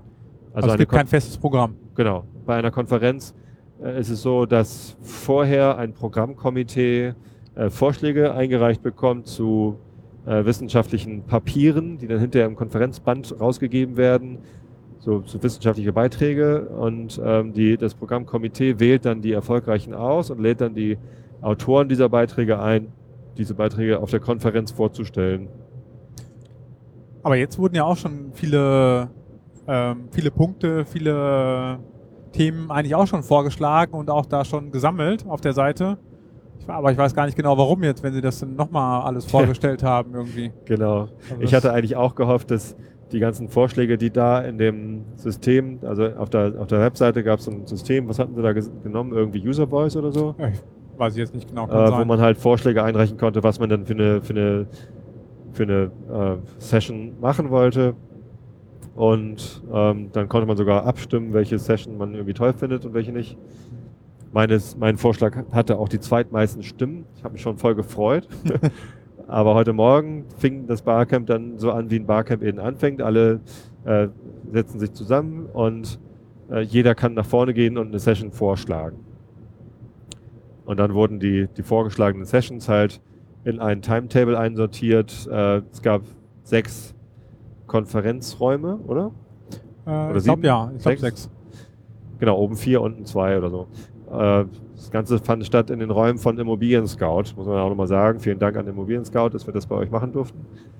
Ähm, müssen wir jetzt alle Sponsoren nennen? Nee, guckt einfach auf Product Camp Berlin 2013.de, keine Ahnung. Ja, ja, wir würden die jetzt auch nicht mehr alle auf die Reihe kriegen, glaube ich. Deshalb versuchen wir es gar nicht erst. Ja, versuchen wir gar nicht erst. Vielleicht können wir noch einzelne erwähnen, wenn, wenn sie uns einfallen, weil sie wichtig waren. Zalando zum Beispiel, weil die, Zalando hat äh, das Mittagessen gesponsert und äh, eine große Clubmate-Theke. Das war auch sehr hilfreich. Das war total gut. gab natürlich unten gab es irgendwie Kaffee und äh, Wasser und so Getränke. Und oben war halt irgendwie ein großer Stand, wo es nur Clubmate gab, einen großen Kühlschrank und große Kisten von Clubmate. Sehr geil. Danke Zalando. Ähm, genau, also sechs Konferenzräume und in jedem Konferenzraum gab es sechs Zeitslots, eine Dreiviertelstunde. Und die ga- galt es halt mit Sessions zu füllen. Und jeder konnte halt nach vorne gehen und eine Session vorschlagen. Wurde kurz gefragt, interessiert sich dafür irgendwer? Und wenn ja, ähm, dann wurde es einfach irgendwo hingehängt. Je nachdem, wenn sich viele gemeldet haben, wurde ein großer Konferenzraum gewählt. Wenn sich weniger gemeldet haben, ein kleinerer. Ja, und ich glaube, es war wirklich auch für jede Session haben sich Leute interessiert, meine ich. Ne? Das- Genau, aber es, es, es waren auch gar nicht alle Zeitslots voll. Also es Nee. gab immer noch äh, Konferenzräume, die dann leer waren. Das heißt, es wäre durchaus noch Platz gewesen. Ich hätte es ganz gut gefunden, wenn die Vorschläge, die vorher in dem System eingetragen worden waren, äh, dann schon mal irgendwie ausgedruckt oder vorbereitet irgendwie mitgebracht wären, sodass äh, die halt schon mal da hätten hängen können. Ja, vielleicht die mit vielen Votes in einem großen Raum oder ne, dass das schon mal so ein bisschen vorbereitet ist. Äh, passt aber wahrscheinlich auch nicht zum, zum Barcamp. Also Barcamps sind halt mit möglichst wenig Vorbereitung und Vorauswahl soll halt jeder die Chance haben, sein Thema dort nochmal zu platzieren, sodass wirklich die, die dann da sind, ähm, entscheiden, welches Programm findet statt und was mache ich damit. Ich weiß auch nicht, ob wirklich alle da waren, die dann auch einen Vorschlag eingereicht haben. Das kann natürlich auch sein. Das kann dass natürlich sein, dass dann einige davon nicht kommen. Das ist schwierig. Ja. Ja. Gut. Ähm, es waren grob geschätzt so 200 Leute da, 150, Hätte, 200. hätte er 150 gesagt jetzt, aber ich kann mich täuschen. Also es waren müssen wir 300 auseinander Leute zugelassen. Es Ja. gab auch, glaube ich, 300 Anmeldungen. Es war dann ja auch voll. Ja, ich glaube, 120 sind nicht gekommen, haben sie, glaube ich, irgendwie am, am Ende erwähnt. Aber Ja. ja. Wow. Dann waren es 180 Teilnehmer. Ja. Und ja, so sechs mal sechs, 36 Sessions hätte es geben können. Eine Session hat äh, zwei Slots äh, übereinander gelagert, weil das in der Dreiviertelstunde nicht zu machen war. Und etliche Slots waren noch frei, also vielleicht 28 Sessions oder so. ja, ja, das kommt hin. Und die gingen halt von bis, also von sehr allgemein, lass uns mal über Kanban reden, äh, über schaut mal, wie wir unseren Prozess optimiert haben. Ich muss mal eben husten. Schneide ich raus. Vielleicht. ähm, bis hin zu, ähm, also mein Thema, was ich vorgeschlagen habe, ähm, wie macht ihr eigentlich Grooming-Sessions? um mal Austausch zu machen, irgendwie als Product Owner. Äh, dafür, dazu gibt es keine Litera Literatur oder zumindest wenig. Lass uns jetzt mal hier darüber reden, wie das geht. Ähm, ja, dann haben wir uns da so aufgeteilt. Ne? Hm. Ich habe hinterher am Ende äh, versucht, ein paar O-Töne noch einzufangen von den Teilnehmern. Wie fandet ihr es denn? Äh, die schneide ich dann hinten dran an diese Episode. Also vielen Dank an alle, die sich da beteiligt haben und nochmal äh, gesagt haben, wie sie es fanden. Von dir habe ich ja auch einen O-Ton eingesammelt. Genau. Meine Frage war dann immer, äh, was war das Wichtigste, was du vom Tag mitgenommen hast? Ähm, aber da ich dich das schon gefragt habe, was war denn das Zweitwichtigste, was du mitgenommen hast? Also, Oh, das ist schwierig jetzt. Das Zweitwichtigste. oder anders gefragt, hast du das Gefühl, es war ein Product Camp für Produktmanager oder es ging halt um Produkt? Hast du das Gefühl, dass du als Agile Coach da trotzdem genug mitgenommen hast? Hat es sich für dich gelohnt? Also für mich hat es sich gelohnt. Ich habe ein paar äh, interessante Leute kennengelernt, was ja auch wichtig ist. Ähm, die meisten davon waren Coaches und auch gute Coaches, so von meinem ersten Eindruck her. Und von daher äh, ist das für mich schon wichtig gewesen, die mit denen irgendwie in Kontakt zu bleiben. Oder die vielleicht auch bei anderen Konferenzen mal wieder zu treffen. Ich würde fast sagen, das war schon das zweitwichtigste äh, auf, der, auf der Konferenz jetzt. Dass ich da wieder ein paar Leute kennengelernt habe. Das war eigentlich ganz gut. Ja. Ja, genau. Leute kennen ist immer, immer wichtig und macht Spaß, sich mit denen auszutauschen. Wenn man mit niemandem kommuniziert, kann man auch nur schlecht lernen. Ja. Also allein durch Selbstreflexion ist halt immer schwierig. Sind wir gleich bei Immanuel Kant. Was, was kann man a priori wissen? nee, da wollen wir nicht hin. Da kann man schön Einschlafen-Podcast hören, wenn man das wissen will. ähm, ja. Welche Sessions hast du besucht? Ähm, ja, ich muss mal gucken, ob ich das noch auf die Reihe kriege jetzt. Erster Slot. Ähm, äh, erster Slot. Ich, ich kann am Anfang, ich äh, war im ersten Slot äh, bei einem Thema, das nannte sich ähm, Value Proposition Canvas. Äh, wurde vorgeschlagen von Ralf, hab den Nachnamen gerade nicht präsent, ähm, von einem Ralf und der hat das super gut vorbereitet. Ähm, es ging um das Thema äh, Business Modeling Canvas. Also ein, ein Canvas ist ein, ein Tool, was Produktmanager benutzen können, um die Eigenschaften ihres Produkts, was sie gestalten wollen, äh, visuell besser darzustellen, um äh, erstens einen besseren Überblick zu haben und zweitens besser darüber diskutieren zu können. Ähm, da gibt es verschiedene Modelle. Es gibt den Business Modeling Canvas von, äh, wer ist das? Österreich? Dingsbums? Österreicher? Nee, wie heißt denn der? Äh, Ja, egal. ein, ein? Österreicher? Genau, Oder was? nee, nee ein, ein Herr Österreicher. Nee, Bernd Österreicher? Ach so, Nee, Quatsch. Bernd. Nein, aber Äh. ist das von dem? Nein. Nee, nee, nee. Nee. Ist ja, äh, jetzt verrenne ich mich gerade. Ja. Also googelt einfach nach Business Modeling Canvas, dann findet ihr das. Ähm, ich persönlich habe häufiger mit dem Lean Canvas gearbeitet. Der ist von Ash Moria. Ähm, an, angelehnt halt an die Lean Startup Geschichten. So was muss man, welch, welche Modelle, äh, welche Modellelemente eines Produkts äh, muss man machen. Und da stehen dann halt so Sachen drauf wie, was ist überhaupt das Problem, das du für einen Kunden lösen willst? Was ist denn das Kundensegment, für das du das lösen willst? Wie willst du das machen? Also was ist die vorgeschlagene Lösung? Wie willst du messen, äh, ob du das Problem wirklich gelöst hast? Welche Kosten kommen da auf dich zu und was ist der erwartete Revenue? Und das wird halt so lustig in so Boxen aufgeteilt, ähm, so dass halt immer, was weiß ich, rechts unten ist immer der Revenue und links unten ist immer ein Cost und ne, das ist halt so ein vorgegebenes Zeichenschema, wo man was hinmalt. Äh, einfach damit man sich schnell zurechtfindet. Und Mhm. wenn man dann viele davon malt, weil man sich noch nicht sicher ist, wie genau ist mein Produkt aufgebaut, dann kann man halt ganz schnell immer erkennen, ah, das unterscheidet sich hier und das unterscheidet sich da und da ziele ich auf jenes Kundensegment und da auf das. Also ich finde diese Canvas ist total cool. Das ist sehr hilfreich, sowas zu machen.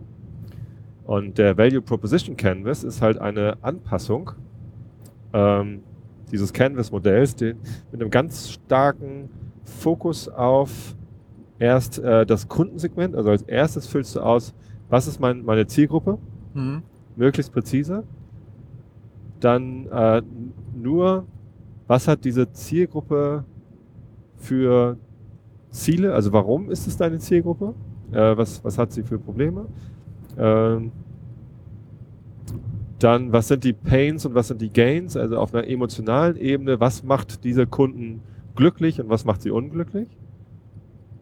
Und dann immer noch nicht ohne, äh, äh, immer noch ohne die über die Lösung zu philosophieren. Also der Hintergrund ist, viele Produktmanager oder in vielen Situationen ist es so, man denkt als erstes über die Lösung nach. Ja, man hat eine Idee und denkt, das löst ja das Problem und dann bleibt man bei dieser Lösung, ohne drüber nachzudenken, wie kann man das Problem denn noch anders lösen. Und diese, diese Business Modeling Canvas Technologie und, und Lean Canvas und so, die hilft einem halt dabei auch, äh, vielleicht auf andere Lösungsideen zu kommen, die das Problem viel besser lösen und dadurch ein besseres Produkt bauen können. Und ähm, Ziel bei diesem äh, Value Proposition ähm, Canvas ist es eben die, den Value, also die, die Value Proposition, also was ist, der, was ist der Wert dessen, was ich da schaffen will, in den Vordergrund zu stellen, indem man die Lösung gar nicht erst ähm, in den Mittelpunkt stellt, sondern den Kunden in den Mittelpunkt stellt und sein Problem. Hm. Das fand ich ganz cool. Das haben wir so gemacht. Er, der Ralf hat fünf, sechs große DIN A1 oder zwei Ausdrucke von, von diesem äh, Canvas-Modell mitgebracht. Und dann haben wir uns aufgeteilt in Arbeitsgruppen von jeweils fünf Leuten. Und äh, der eine in dieser Gruppe war dann der, der Product Owner und der wurde dann interviewt von den anderen in dieser Arbeitsgruppe, um äh, äh die dann halt rausfinden mussten, wer ist denn deine Zielgruppe. Und äh, wir durften halt nicht sagen, um welches Produkt es denn eigentlich geht. Wir mussten noch unsere Name-Tags verstecken, damit die Leute nicht lesen konnten, für welche Firma man arbeitet. Das war sehr lustig, das hat Spaß gemacht. Und äh, war sehr ähm, ja, inspirierend, nochmal mehr in diese Modeling-Geschichte reinzugehen, Business Modeling. Das hat Spaß gemacht. Hm. Das war meine erste Session. Dreiviertel Stunde. Total gepackt und ich war hinterher schon voll.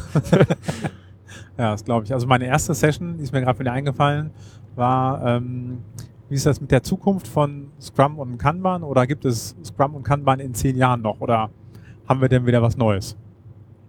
Und, Und äh, gibt es das noch in zehn Jahren? Ja, wir haben jetzt äh, keine abschließende äh, Antwort darauf gefunden. Also äh, ja, es waren, weiß nicht, ungefähr 15 Leute da, würde ich sagen, und jeder hat sich vorgestellt. Also jeder sollte sich kurz vorstellen, aber das, diese kurze Vorstellung ist dann schon manchmal ein bisschen ausgeartet, sodass wir dann nach einer halben Stunde erst fertig waren eigentlich. und dann nur noch, also Geil. wir haben halt immer zwischendurch so ein bisschen äh, schon über das Thema geredet eigentlich so dass wir dann hinterher wenig Zeit haben und eigentlich auch ein bisschen überzogen haben, glaube ich. Also wir haben, glaube ich, 55 Minuten geredet oder sowas. Und äh, so ein paar Sachen haben wir, glaube ich, festgestellt, die es dann nicht mehr gibt. Äh, oder eigentlich war das mehr so die Hoffnung, die es dann nicht mehr gibt. Das eine war, dass es keine Titel mehr gibt, sowas wie Junior, Senior, Associate, solche okay. Sachen. Aber ob es die in zehn Jahren noch gibt, ähm, ich glaube, da hatte auch äh, Olaf Lewitz gleich zurück äh, irgendwie getwittert, so ja, das wird, das wird wahrscheinlich nicht funktionieren. Das glaube ich nämlich auch nicht, dass das funktionieren wird. Und äh, ich glaube, ähm, wir befürchten, dass es Organisationen auch noch in zehn Jahren gibt. Aber irgendwie war die Idee, dass das vielleicht in der Zukunft irgendwann nicht mehr geben wird.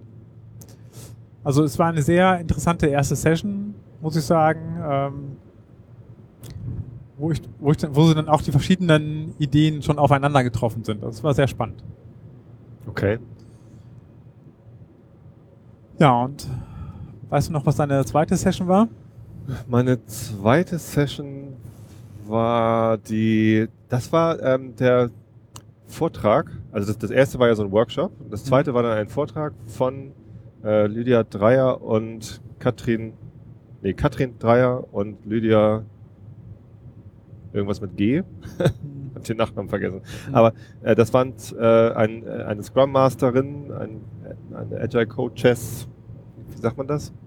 Äh, von und ein, eine Product Ownerin von Immobilien Scout, die halt vorgestellt haben, wie sie das Problem gelöst haben, dass ähm, die Product Ownerin die Anforderungen, die ja auch eingesammelt werden müssen, um das, um das Product Backlog zu füllen, ähm, zu häufig ähm, hin und her, also sie, sie, hat, sie war halt Vermittlerin zwischen Stakeholdern und dem Entwicklungsteam und ähm, hat es aber nicht geschafft, äh, möglichst effizient und ohne viele Meetings äh, die Anforderungen gleich so fertig zu kriegen, dass alle damit einverstanden sind. Ähm, und ähm, die äh, Lydia hat ihr dann dabei geholfen, ähm, mit Design Thinking und, und Game Storming Methodiken äh, die Stakeholder und die Entwickler zusammen in die Discovery der Stories reinzubringen, um halt gemeinsam ähm, die, die Anforderungen und die Ideen für, für das Produkt äh, zu entwickeln. Und das war total cool. Der Vortrag war, war super nett gemacht, mit, mit netten Zeichnungen dazu. Und die beiden hatten auch einen Vortragsstil. Also eigentlich, ich hatte gar nicht mit Vorträgen gerechnet, ehrlich gesagt. Ich war so ein bisschen überrascht, dass da jetzt jemand mit PowerPoint-Folien ist. Ähm, aber die haben es halt zusammen gemacht und äh, die haben den Vortrag auch schon mehrfach intern äh, vorgestellt Von der Lydia habe ich auch noch einen O-Ton, den, den ich hinten ranschreiben, äh, ranschneiden kann. Der hat sich total über das Feedback gefreut. Das, äh, hatten sie sich auch redlich verdient, weil die, also man merkte so richtig, dass die beiden total glücklich miteinander sind, dass sie in einem Team sind und dass sie es gemeinsam geschafft haben, dieses Problem zu lösen und eine effektivere, äh, einen effektiveren Weg gefunden haben, um, um, um die Anforderungen äh, gemeinsam zu entwickeln und alle waren so glücklich irgendwie. Und das mhm. konnten die total gut übermitteln. Die haben, die haben sich die Bälle gegenseitig zugeworfen und das war, war ein toller Vortrag. Ja. Cool. Inhaltlich war da gar nicht so viel Neues für mich drin, weil wir bei Xing auch mit Gamestorming gearbeitet haben. Da war die äh, Britta Ulrich, ähm, User Research äh, Angestellte und mit, mit, mit Rainer Gilbert zusammen, der auch da war übrigens, der mittlerweile bei Otto ist. Mhm. Ähm, und die beiden haben das Game Storming und Design Thinking auch äh, sehr gepusht bei, bei Xing, sodass wir auch da Workshops hatten mit allen Stakeholdern, teilweise Kunden noch mit dabei, die halt gemeinsam überlegt haben, wie kann man das geiler machen. So, ja, cool. Auch mit Scribbles, also einfach mal malen, so Design Storming. Hier, jeder nimmt sich einen Zettel und malt sich auf, wie das Interface denn funktionieren könnte. Es macht halt Spaß einfach dann auch und dann hat man eine viel bessere Diskussionsgrundlage untereinander. Warum hast du es dir denn so vorgestellt? Ja, weil das schon immer so war. Nee, das ist kein Argument. Das kommt weg. Ab in den Müll. Lass uns lieber darüber reden, wie es sein sollte oder wie, wie, wie man das Problem am besten lösen könnte. Ja, das war cool. Was war deine zweite Session? Also die zweite Session war, ähm, die hatte sich, glaube ich, sehr ad hoc ergeben. Das war nämlich eine, eine Frage, für eine äh, für die Lösung eines konkreten Problems. Okay. Eigentlich. Und das konkrete Problem war schon formuliert so, ähm, ich habe in meinem Team unterschiedliche Menschen, was irgendwie normal ist. Und die einen arbeiten schneller und die anderen arbeiten langsamer. So, ich überspitze das etwas jetzt, das war etwas anders ausgedrückt, aber das das war schon die Ankündigung der Session und als er das vorgestellt hat, da war mir schon klar, ah ja, da muss ich, ich auf jeden Fall rein. Okay, da ging äh, es darum, irgendwie positive, nee, wie war das? Genau, genau, also positive äh, ähm, Konkurrenz. Ja. Oder? Äh, positive Competition, ja. Ja, genau. Äh, in, in dieses Team zu kriegen. Und äh, also das war schon muss ich sagen, äh, auf so vielen Ebenen falsch. Wie kann man die, gegen, äh, die Mitarbeiter gegeneinander so gut aufstacheln? Ja, das, hat, das ist mir auch sofort in, in, äh, ins Hirn gesprungen und da habe ich gesagt, da muss ich auf jeden Fall hin und äh, äh da war ich auch einer der aktiveren, ähm, um ihm zu sagen, die da mitgeredet haben. ja, ich habe natürlich auch mit Argumenten gesagt, so wenn ja, äh, also es ging natürlich auch äh, dann irgendwie um Gamification. Wie kann ich ähm, die Mitarbeiter dazu bringen, dass sie, ähm, weiß nicht, sich in eine bestimmte Richtung entwickeln, was ja auch eine valide Frage ist eigentlich, aber ähm, aber das innerhalb, Coden. innerhalb mehr Zeilen, mehr Zeilen Code. Los. Ja, innerhalb eines Teams ist das, löst das dann meistens aus, okay, äh, Fokus ist nicht mehr das, das Produkt, was wir eigentlich machen wollen, sondern wie gewinne ich die, die Competition ne, gegen meine Kollegen, was genau. natürlich meistens in die falsche Richtung geht. Schreib mal ein Sonar-Plugin, was was anderes misst. genau, ja. Kommentarzeilen. Ja, äh, es gab, glaube ich, schon mal irgendwie so ein, so ein, so ein Hudson oder Jenkins-Plugin, was wirklich sowas auch gemacht hat. Also. Ja, ja, das heißt Sonar und es äh, soll Codequalität messen. Und das kann auch äh, auf Entwickler runterbrechen, wer hat die meisten Bugs gefixt oder wer hat irgendwie die, die schlimmste äh, Code-Komplexität eingeführt oder so. Aber das ist halt verdammt schwierig, solche Tools äh, gut einzusetzen. Also ja. ich finde Codemetriken total hilfreich, wenn das Team diese nutzt, um zu gucken, müssen wir irgendwie anders arbeiten. Also erhöhen wir gerade die Codekomplexität so, dass der Code schlecht erwartbar wird. Ähm, und ist jetzt irgendwie 80% Code, äh, Testabdeckung irgendwie für uns ein akzeptabler Wert oder ein guter Wert oder müssen wir uns da verbessern? Oder wir nutzen es als Indikator, ah, die Testabdeckung sinkt irgendwie seit Monaten, vielleicht sollten wir mal aufpassen, dass wir da nicht zu viel technische Schuld aufbauen oder so.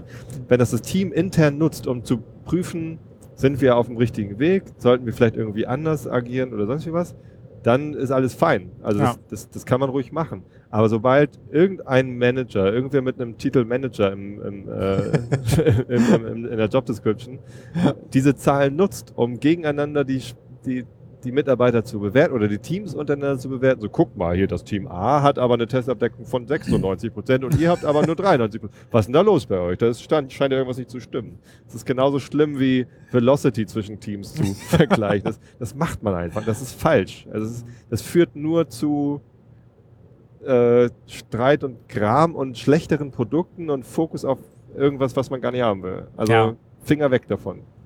Na, wenn man versucht, die Velocity von verschiedenen Teams zu vergleichen, dann führt es ja dazu, dass dann das eine Team doch irgendwie mehr schafft, weil sie einfach die Sachen einfach kleiner schätzen dann mit der Ja. Zeit und so. Also dann hat man irgendwann äh, Sachen wie, ja, wir haben jetzt aber 10.593 User Story. Points geschafft und äh, wir haben aber 11.356 und das schaukelt sich Ja. dann irgendwie oder kann sich mit der Zeit so hochschaukeln. Aber es gab übrigens auch ein Vielleicht ein kurzer Rückgriff. Äh, was ist Velocity? Haben wir vorhin nicht erklärt. Stimmt. Ähm, Velocity ist eigentlich die Geschwindigkeit des Teams. Also man misst, wie viel Arbeit das Team in einem in einer Iteration, also in einem Sprint, geschafft hat. Und da gibt es verschiedene ähm, Sachen, das zu messen. Und die eigentlich gängigste jetzt bei Scrum-Teams ist Story Points. Und ähm, da versucht man die Größe oder ja, die Größe einer Aufgabe eine, oder einer Anforderung ähm, abzuschätzen. Und zu sagen, ja, wir haben, weiß nicht, die Aufgabe ist fünf Punkte groß und die ist acht Punkte groß. Und wenn man die alle zusammenzählt, am Ende des Sprints, die man geschafft hat, dann hat man halt die Velocity von, ich weiß nicht, sag mal 25 Punkten oder 525 Punkten, je nachdem, was für eine Skala man da hat. Und das ist halt das, was man nicht vergleichen kann. Genau. Ja. Ich wollte noch ähm, ein, also auf das Solar oder äh, Hudson Plugin kommen. Ich hatte mal auch ein Plugin, was dann auch wirklich bestraft hat, wenn einer das Bild kaputt gemacht hat. Ja. Da gab es irgendwie minus 10 Punkte oder irgendwie sowas.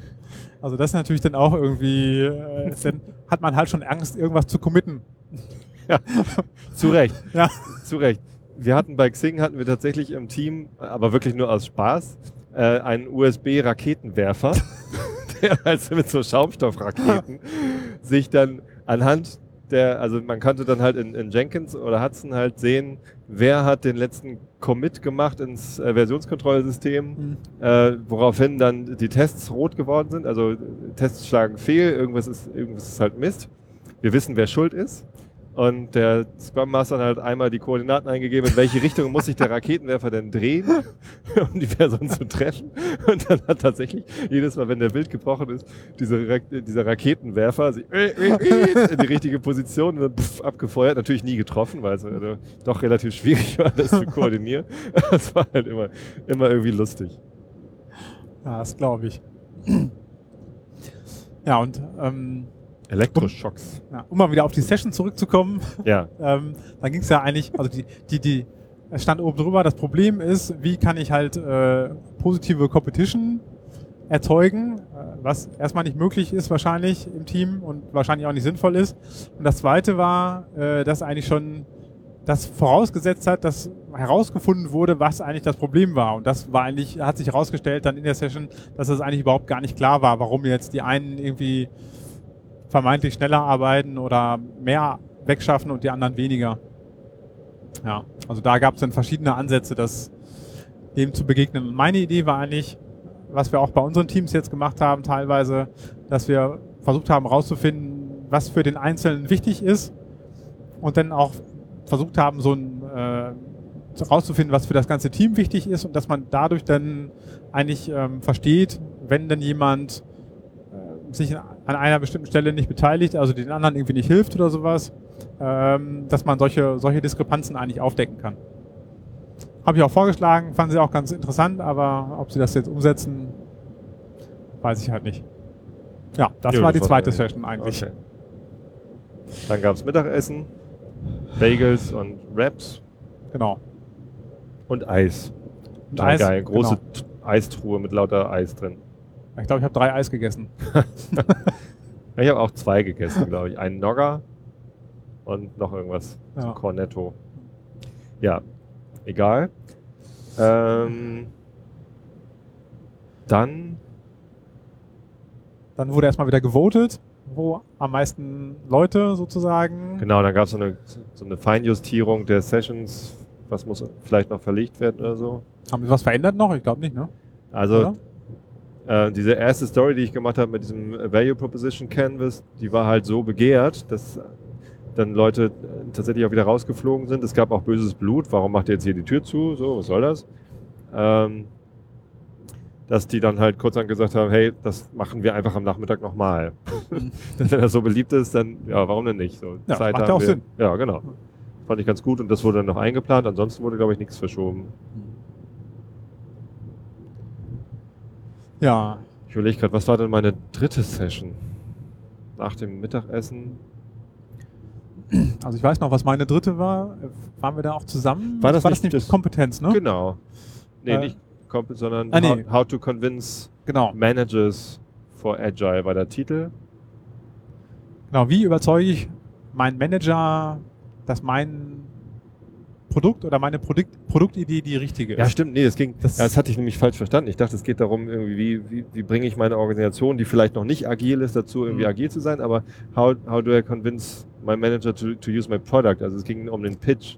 Ja, Also wie, ja. wie gewinne ich quasi den Kampf um die, um die Ressourcen, also um das Geld oder um Ja. die Mitarbeiter oder so oder um die Aufmerksamkeit. Ja, Es hat sich auch ein bisschen also gedreht, die Diskussion, die war auch etwas Ja. weitläufig dann irgendwie. Genau. Das war halt so, also eigentlich so eine typische Barcamp-Session. Da hat jemand was, worüber er gerne reden will und dann sitzen da Leute zusammen und die haben dann eine unterschiedliche Vorstellung davon, äh, worum es wohl gehen könnte und dann geht es auf einmal um was ganz anderes. Ja, genau. Ähm, ich fand das ganz lustig, weil da die Ulrike Gröhl mit drin saß, die äh, vor meiner Zeit bei Xing, äh, bei Xing gearbeitet hat und jetzt wieder mit Rainer zusammengearbeitet, mit dem ich zusammen bei Xing gearbeitet Also es war halt so, so Xing-Klassentreffen mäßig. und ähm, obwohl ich mit Ulrike nicht zusammengearbeitet habe, haben wir halt gemeinsam erklärt, wie es denn bei Xing geht. Stimmt, das war gut. War ganz Ja. lustig. Ähm, Ja, ich habe eigentlich gehofft, dass es da bei der Session ein bisschen darum geht, diese langen Planungszeiten oder diese langen Budgetsachen irgendwie runterzubrechen. Also dass man nicht sagen muss, ich brauche jetzt 10 Millionen Euro für mein Produkt und das erzeugt dann in fünf Jahren 10 Milliarden Euro oder sowas, sondern dass man da versucht, irgendwie auf kleinere Bereiche zu kommen. Aber die Diskussion ging eigentlich äh, jetzt letztendlich eher in Richtung, ich versuche das System zu meinen Gunsten zu beeinflussen. Ich glaube, die ursprüngliche Fragestellung, von dem der die, die Session vorgeschlagen hatte, war, ähm, was mache ich, wenn da jemand ankommt, ähm, aus, aus beispielsweise dem Marketing und ein, ein Projekt vorschlägt, das dann mit meinem Projekt konkurriert und aufgrund einer äh, völlig aus der Luft gegriffenen Lüge, was die Erwartung an dieses Projekt angeht, äh, dann, die, dann, dann den Kampf gegen mein Projekt gewinnt. Ne? Also man hat halt immer nur begrenzte Ressourcen, also begrenzt viele Mitarbeiter, begrenzt viel Geld, das man investieren kann, begrenzt viele ähm, Rechner und so weiter als Firma. Und das Management muss halt entscheiden, worin investiere ich diese Mitarbeiter, also wo- worauf schicke ich die, also was, was, was, was lasse ich die bauen letztendlich. Und was mache ich äh, als PO, wenn äh, irgendwer ein Projekt vorschlägt, was halt eigentlich als, als Produkt überhaupt gar nicht sinnvoll ist, aber weil der gerne irgendwie sich selbst verwirklichen will oder keine Ahnung was und dann den Manager mit Shampoosflaschen oder vorgetäuschten riesigen Zahlen beeinflusst. Also was kann ich dann noch tun, um das, um den Manager davon zu überzeugen, dass mal ein viel sinnvolleres Projekt mit aber viel mit ehrlicheren Zahlen dann doch sinnvoller ist. Und eine richtige Lösung dafür haben wir nicht gefunden. Also Nee. es war und so richtig darüber diskutiert haben wir auch nicht. Nee, eigentlich äh, war teilweise so, ja, dann, also ich meine, wenn man sagt, ja, der hat mit größeren Zahlen gelogen, dann muss man irgendwie selber noch größere Zahlen Doch, aufrufen oder irgendwie sowas, lügen, aber ja. ja. besser lügen, das, aber das ist irgendwie Das ist Kann nicht, irgendwie nicht nicht das, was man die will. Lösung sein. Ja. ja. Ich habe hinterher noch gedacht, vielleicht hätte man noch ansprechen sollen, dass man genau mit diesem Kontrollverlust argumentieren kann. Also es war ja davon die Rede, dass, dass der Marketing-Typ, also ist auch eine komplett fiese Unterstellung, dass Marketing-Typen immer lügen und, und, und äh, das Blaue vom Himmel runter versprechen. Also davon möchte ich mich eher ausdrücklich nochmal distanzieren. Ich habe sehr gute Kontakte immer zum Marketing gehabt. Ähm, also fast immer. Schon eine Einschränkung. Ähm, und ja, die Leute, die ich gerade gedacht habe, die wissen das wahrscheinlich gerade, woran ich denke und grinsen sich auch eins. Ähm, und naja, klar, also wenn man dann sagt, hier, äh, ich schlage das und das vor und es äh, kostet leider jetzt irgendwie, es ist nur ein halbes Jahr, die ich den Entwickler brauche und dann machen wir eine Million oder was. So, ähm, allein da kann man schon sagen, pass auf, bei mir, bei meinem Projekt, können wir sagen, okay, wir brauchen ein, zwei Monate Discovery-Phase, ähm, aber dann haben wir ein gemeinsames Verständnis davon, wo es ungefähr, also welch, um welches Problem es eigentlich gehen soll. Wir haben vielleicht auch schon eine, Ja. eine, eine validierte Hypothese zu dem Thema, ob, ob das äh, überhaupt jemand braucht. Und ab dann könnt ihr übrigens äh, alle zwei Wochen gucken, ob der Plan noch gut ist. Und so hat man ja mit agilem Vorgehen und kleineren Schritten viel mehr Kontrolle und viel mehr Nachsteuerungsmöglichkeiten als mit großen Projekten, die einem gleich irgendwie das Blaue vom Himmel runter versprechen. Naja, letztendlich sind natürlich agile Projekte nicht notwendigerweise schneller fertig als Wasserfallprojekte. Ähm, aber die Wahrscheinlichkeit, dass was Sinnvolles dabei rauskommt, ist halt deutlich höher. Genau, also es gab ein Video von ähm, Ken Schwaber und Jeff Sutherland vor ein paar Wochen. Es gibt ja eine Aktualisierung des äh, Scrum Guides und da haben sie auch erwähnt, dass irgendwie, also ist natürlich auch irgendeine Statistik nur, aber zumindest, dass die Wahrscheinlichkeit oder dass die Projekte, die agil entwickelt wurden, irgendwie eine Erfolgswahrscheinlichkeit von 42 Prozent hatten oder eine, 42? ja, statt irgendwie 18 oder das sowas. ist also die Frage. Ja, okay, 42 waren es bestimmt nicht. Es war bestimmt irgendwas anderes. ich weiß nicht mehr genau. Auf jeden Fall so dreimal, dreimal so erfolgreich ungefähr oder sowas. Immer noch eigentlich nicht genug, wenn man sich überlegt, dass jedes zweite Projekt eigentlich scheitert, aber, Tja. aber da muss man dann wei- weiter dran, dran arbeiten. Immerhin nur noch jedes zweite Projekt. Ja. Eigentlich schon. Gut, das war also unsere dritte. Dann die vierte war die, die ich selber vorgeschlagen hatte zum Thema Grooming. Da wurde ich dann kurz vorher doch ganz schön nervös, muss ich zugestehen. Ich hatte äh, dann auch aufgrund des sehr gut vorbereiteten Workshops in meiner ersten Session zum, zum, zum Value Proposition Canvas und dann der, äh, die, die außerordentlich gute Präsentation zum Thema Meet Less, Work More, äh, also Game Storming und, und gemeinsame Discovery. Äh, das hat die Latte schon ziemlich hoch gelegt. Und ich selber war halt überhaupt nicht gut vorbereitet, sondern ich hatte mir ein Thema überlegt, äh, Thema Grooming, ein, ein Meeting, das sich zwar etabliert hat, das aber nirgendwo genauer beschrieben ist. Also es kommt zwar auch in dem Roman Pichler Buch über Produktmanagement vor äh, oder Product Ownership, ähm, aber im, im Scrum Guide, ich weiß nicht, im aktualisierten steht da was über Grooming drin. Ich äh, habe den jetzt nicht äh, gelesen, den aktuellen. Ich glaube aber nicht. Im Originalentwurf von. Scrum gibt es halt kein Grooming. Glaub, Und das gibt's ist halt eine, eine Sache, die hat sich für mich auch erst entwickelt. Also die habe ich nicht gleich gelernt bei Xing hier, wir machen übrigens Grooming, sondern zuerst hatten wir bei Xing so ein Setup, das halt äh, die Triage, haben wir das genannt, also der Interaction Designer und der Product Owner und der Lead Developer, der übrigens dann auch rotiert hat. Es war einfach der, also nicht der beste Entwickler oder der Chefentwickler, sondern einfach der Entwickler, der vom Team dazu auserkoren worden ist, dass er mehr Zeit mit dem Product Owner da, damit verbringt, die Machbarkeit von, von äh, ja, Anforderungen technisch beurteilen zu können. Ähm, deswegen war Lead Developer auch immer irgendwie ein, ein blöder Name dafür. Ähm, da- dass wir halt in dieser Dreierrunde dann ergänzt durch die QA, weil ich als PO halt wahnsinnig viel davon profitiert habe, dass äh, unsere QAlerin, die Karin, ähm, äh, mir halt geholfen hat, die Akzeptanzkriterien möglichst äh, umfassend zu äh, formulieren. Ähm, dass wir halt zu viert dann zusammengesessen haben und die, die Sachen in dieser Triage-Sitzung vorbereitet haben und dass es dann zusätzlich einen Estimation-Workshop gab, in dem dann das ganze Team zusammengekommen ist, die fertig triagierten Issues vorgesetzt bekommen hat. Das Und Wort jetzt- gibt's doch gar nicht. Jetzt schätzt mal. Nee, das Wort gibt's nicht. Finde immer, man muss. Hier habe ich von, äh, wie heißt der? Scheiße. How I Met Your Mother. Äh, nicht Ted, sondern auch nicht Marshall, Keine sondern Ahnung. Hm?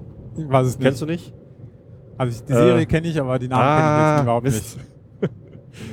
Halt der Macher, der, der in jeder Folge irgendwie nur Frauen aufreißen will. Wie heißt der denn? Meine Güte nochmal. Naja, steht in den Shownotes. Ich hasse es, wenn mir der Name irgendwie auf der Zunge liegt und dann. Ja. Ähm, so, wie war ich jetzt drauf gekommen? Warum, warum bin ich auf den Typen gekommen? Scheiße. Jetzt fehlt mir nicht nur der Name, sondern jetzt fehlt mir auch noch der Faden. Das ist blöd. Also wir haben, äh, genau, Estimation. Also wir, wir haben dann die fertigen Stories. Ach so, genau, der hat nämlich gesagt, irgendwie in der einen Episode, wo er ähm, Robin versucht hat, den neuen Job zu vermitteln, äh, gesagt, in, in jedem äh, Job Application Video, also er hat so ein Video produziert, wo er sich selber halt anbietet als Arbeitskraft. Man muss auch äh, Wörter ausdenken können. Ne, Wenn du dir keine eigenen Wörter ausgedacht hast, die du selber geprägt hast, äh, dann, dann bist du auch nichts wert und kannst nicht irgendwie der Geilste sein. ja, fertig triagiert. Ja, ist dein Sehr Wort schön. jetzt. Mein Wort jetzt. Sehr gut. Ähm, ja, die wurden dann halt vom, vom Team geschätzt. Da wurden vielleicht nochmal Fragen beantwortet, aber irgendwie die Annahme war, dass die Story eigentlich schon ready for estimation ist und man nur noch schätzen muss. Was haben wir gelernt? Natürlich ist es sinnvoll, dann mit dem ganzen Team nochmal über die Akzeptanzkriterien zu sprechen und nochmal den Wert der Story genau zu erläutern. Und dann haben wir immer gemerkt, ja, irgendwie diese, diese Meetings zu trennen, ist Quatsch. Also, wir machen ein Meeting draus, nennen das Grooming. Den Namen haben wir uns auch nicht ausgedacht, sondern das gab es dann schon irgendwie in der Szene auch so den Begriff, ähm, wo halt das ganze Team mit allen äh, Beteiligten und auch mit Stakeholdern, also teilweise dann eben ne, Leute, die das Produkt hinterher einsetzen oder verkaufen oder vermarkten müssen. Äh, man kommt zusammen, bespricht alles, was schon da ist. Also der Produktmanager hat natürlich die Pflicht, sich darauf vorzubereiten und das, die User Story oder das, was da gebaut werden soll, so gut wie er es halt schon kann, äh, zu beschreiben und am besten schickt das auch schon vorher rum, äh, dass jeder schon mal drauf gucken kann, dass niemand unvorbereitet da reingeht. Aber jeder hat die Möglichkeit, in diesem Grooming-Meeting Fragen zu stellen. Was soll das eigentlich tun? Bist du dir sicher, dass es so und so sein soll? Ha noch Ideen zu entwickeln? Wollen wir es nicht vielleicht ganz anders machen? Äh, hast du denn das und das bedacht und so weiter und so fort? Und letztendlich hat dann der Product Owner dann die, die Möglichkeit am Ende zu fragen, okay, wenn, wenn jetzt, wenn wir alle Informationen darüber ausgetauscht haben, lass uns schätzen, wie komplex ist das, wie groß ist das wohl, was da, was da auf uns zukommt. Und äh, am Ende hat man halt als Ergebnis des Groomings ein, äh, eine Reihe von, von Items im, im Backlog, so, so User Stories, die halt von allen akzeptiert und verstanden sind und geschätzt. Das heißt, der Product Owner kann anhand des angenommenen Wertes, das diese User Story dem, dem Kunden bringt und der angenommenen Komplexität und Größe, wie lange dauert es wohl, das zu bauen oder wie schwierig ist das wohl, das zu bauen, ähm, die Priorität der Story im Backlog festlegen. Ne? Wertvolle Stories, die leicht sind, ganz vorne und schwierige Stories, die nicht viel bringen, äh, ganz hinten oder gar nicht. Ja, möglichst gar nicht dann. Ne? Am besten gar, nichts nicht. bringen. Wenn sie nicht viel bringen, Ja. dann gar nicht. Ja. Interessant ist natürlich, was mit den Stories ist, die sehr risikoreich sind, aber auch sehr viel bringen. Ne? Dann, Genau. damit? Aber das führt vielleicht auch ein bisschen zu weit. Aber jetzt. risikoreich ist ja was anderes als, als, als komplex. Ne, also wenn, wenn eine Okay, Story ja. sehr viel Risiko beinhaltet, das heißt, wir wissen noch gar nicht, können wir das überhaupt oder äh, sehr viel Risiko hat, äh, was haben wir da noch für Abhängigkeiten oder so, dann mache ich das ganz gerne so, dass ich äh, da eine Evaluate-Story davor schalte. So, lass uns mal gucken, äh, ob wir diese Story nicht vielleicht irgendwie jetzt besser beschreiben und analysieren können, wie, wie komplex ist das wirklich. Ne? Wenn ich weiß, der Wert wäre sehr hoch, aber ich weiß nicht, wie, wie schwierig das ist, dann ist das ein hohes Risiko. Dann äh, findet mal bitte raus, wie schwierig das ist. So, das ist dann eine User Story ähm, und die, die kann dann auch ganz normal in den Sprint eingetaktet werden. Ich empfehle dann immer, ähm, das Timebox zu machen, also gar nicht dran zu schreiben, wie viele Storypunkte die jetzt hat, sondern wir nehmen uns eine Timebox vor. Zwei Mann, zwei Tage, am Ende haben wir entweder ein Ergebnis oder nicht. Mhm. Wenn es länger dauert, rauszufinden, wie komplex die Sache ist, dann ist es wahrscheinlich ziemlich komplex. Bestimmt, ja. Oder wir, oder wir nehmen das uns im nächsten Sprint nochmal mit einer weiteren Timebox vor. Aber nicht, dass ein in einem Sprint dann auf einmal zwei Wochen lang evaluiert wird, nur um wirklich rauszufinden, wie komplex ist denn das jetzt. Ja. Genau, das war dann die vierte Story, äh, die, die vierte Session, wo ich das, ähm, und ich, ich hatte es halt nicht großartig vorbereitet, sondern meine Idee war einfach, lasst uns austauschen, wie macht ihr Grooming, was ist wichtig an einem Grooming, was erwartet man als Outcome, was kann alles Schlimmes passieren in einem Grooming und wie kann man das bekämpfen. Das war ganz geil. Also haben einen guten Austausch gehabt, äh, drei Listen erstellt mit gewünschten Outcomes, Dingen, die man, die man braucht, um Grooming vorzubereiten und what can go wrong. Es war lustig und die Dreiviertelstunde war auch dann schnell rum. Das glaube ich. Und äh, kann man das, das, ich meine, das ist ja ein interessantes Thema eigentlich. Und dass man das irgendwie noch versucht weiterzutreiben, vielleicht äh, andere Aspekte da weiter zu beleuchten, irgendwie online oder sowas. Gibt es da irgendwelche Ideen eigentlich? Nee, das, also das habe ich aber durchaus vor. Also ich habe die Ideen, aber die haben wir gar nicht da in der, in der Session besprochen. Ich möchte ganz gerne da einen, einen Blogbeitrag draus machen, einmal runterschreiben, was ich glaube, was zu einem Backlog-Grooming dazugehört. Dann mache ich vielleicht nochmal eine Sonderepisode, also eine, eine spezielle Episode in dieser Gesprächsreihe. Da suche ich mir jemanden, der vielleicht in dieser Session dabei war oder der sich ansonsten super mit Grooming auskennt oder dafür interessiert. Mhm. Und dann machen wir mal eine Episode nur zum Thema Backlog Grooming. Wie macht man das gut? So, das ist so mein, mein Plan für dieses Thema, damit man da mal irgendwie einen Henkel dran kriegt. Das klingt gut. Ja, meine vierte Session war äh, im Anschluss an diese ähm, wie überzeuge ich meinen, meinen Manager von dem richtigen Produkt? Zwar von dem gleichen Host sozusagen und da ging es um ähm, Kanban auf dem Portfolio-Level, also kann mir Kanban dabei helfen, die Produkte, also die Anzahl der Produkte zu, zu reduzieren oder, oder klein zu halten, die gleichzeitig entwickelt oder die Ideen zu reduzieren. Ähm, also ich habe mich hinterher nochmal mit ihm unterhalten und das war, glaube ich, auch sein Ziel, dahin zu kommen. Das hat er allerdings nicht geschafft, ähm, weil nach ungefähr einer halben Stunde oder, weiß nicht, so 35 Minuten kam dann irgendwie so eine Frage, was ist denn das überhaupt, Portfolio, was bedeutet das denn? Also, dass man da eigentlich erstmal so ein bisschen die Grundlagen klären muss und dann war natürlich nicht mehr genug Zeit, um da überhaupt zu, zu dem Ergebnis zu kommen, das, was er vorstellen wollte, eigentlich auch komplett vorzustellen.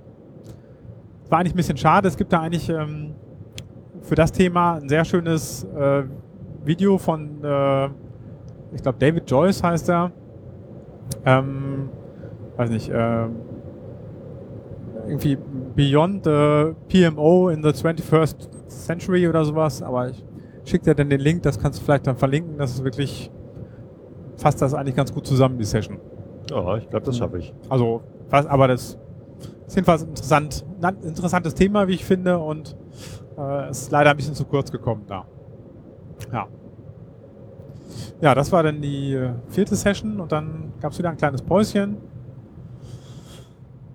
Und dann ging es weiter mit den zwei letzten Sessions, wo wir dann beide zusammen drin waren. Genau, das waren die beiden Sessions, die ähm, Stefan Haas vorgeschlagen hat. Äh, den kenne ich aus Comedia-Zeiten noch. Da haben wir gemeinsam bei Comedia gearbeitet und jetzt ist Stefan ähm, in Berlin und macht ähm, Produkt Beratung, hat eine, ein, eine Initiative ins Leben gerufen mit einer anderen Freelancerin zusammen, äh, die nennt sich PO Dojo, also Dojo im Sinne von der Ort, wo Karatekämpfer ihre, ihre Martial Arts üben, aber eben für POs und nicht zum Kämpfen, sondern zum, ne, wir, wir trainieren uns da. Also Shuhari ist dann auch immer so das Stichwort so, äh, wie, wie kann man selber sein, sein Skill-Level erweitern, wie kann man besser werden. Er bietet da Workshops an, Schulungen und aber eben auch Coaching. Und ähm, als Teil dieser Initiative Pio Dojo hat er einen Skype-Chat ins Leben gerufen, den ich auch sehr empfehlen kann übrigens für alle, die sich für Product Ownership interessieren. Immer donnerstags nach unserer westeuropäischen Zeit, mitteleuropäische Sommerzeit, äh, donnerstags um 14.30 Uhr in Skype, in einem Channel, in den ich gerne einlade. Also meldet euch bei mir oder bei, bei Stefan Haas. Wir, wir fügen euch dann den Skype-Channel hinzu. Ähm, also nicht Sprache, sondern Text-Chat. Äh, ähm, da gibt es ein kleines Scrumbler, also so so, so ein Themenspeicher, der von jedem gefüllt werden kann. Und in, in diesem Chat nimmt man sich halt eins dieser Themen. Die Leute, die da sind, entscheiden gemeinsam, lass uns mal darüber reden. Und ähm,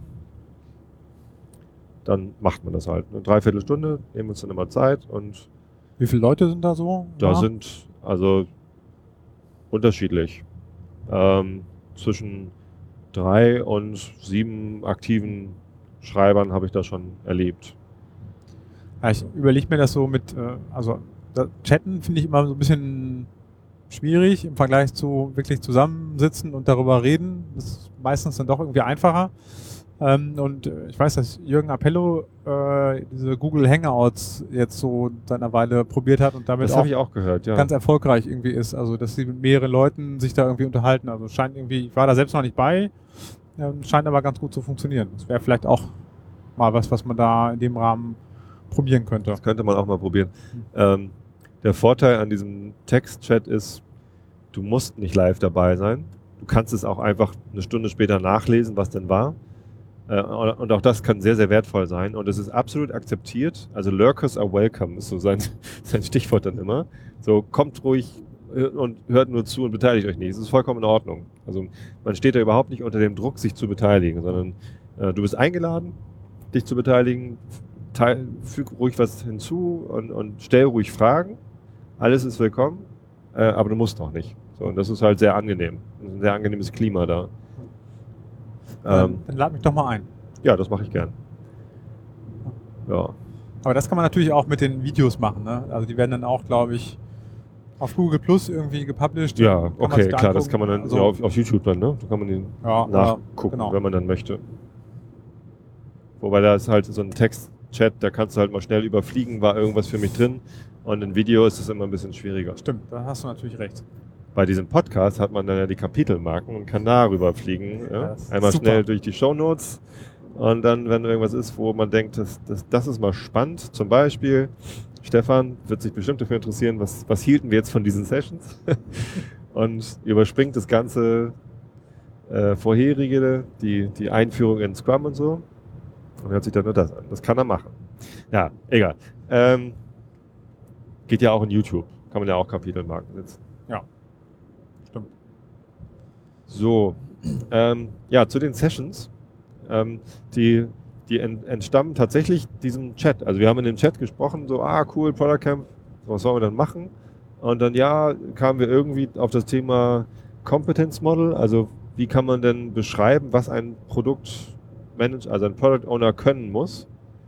Ähm, und warum sollte man das beschreiben wollen? So, und dann hatten wir halt in, in dem Chat so ein erstes Brainstorming gemacht, eine erste Sammlung gemacht für die Whys, also warum brauchen wir so ein Modell und what, also was, was steckt dann da drin. Und ähm, das wollte Stefan in der ersten Session vorstellen und dann ergänzt wissen, weil bei Brainstormings hat man zwar immer viele gute Ideen, aber es ist nicht notwendigerweise die höchste Qualität an, äh, an Dingen, die man dann, also das ist, das ist nicht notwendigerweise die, die beste Richtigkeit, die man, die man finden kann.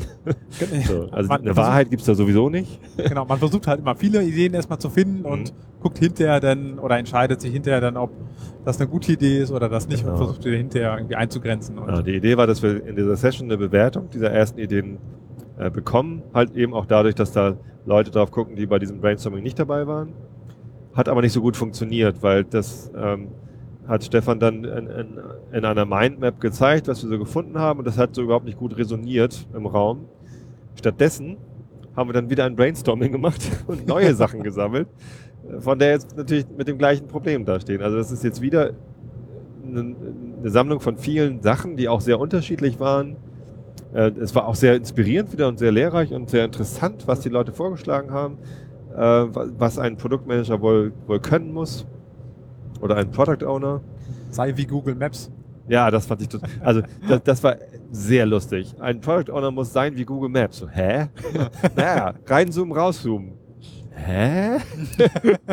Ach so, ja genau. Das ständige Scope-Wechsel in der Granularität. Und das ist tatsächlich eine Sache, die ich an, an meiner Arbeit schon häufig festgestellt habe. Du musst halt super schnell, ne, im, im einen Moment redest du mit dem Vorstand über die Vision und warum er überhaupt ein Team zur Verfügung stellen muss äh, oder bezahlen muss.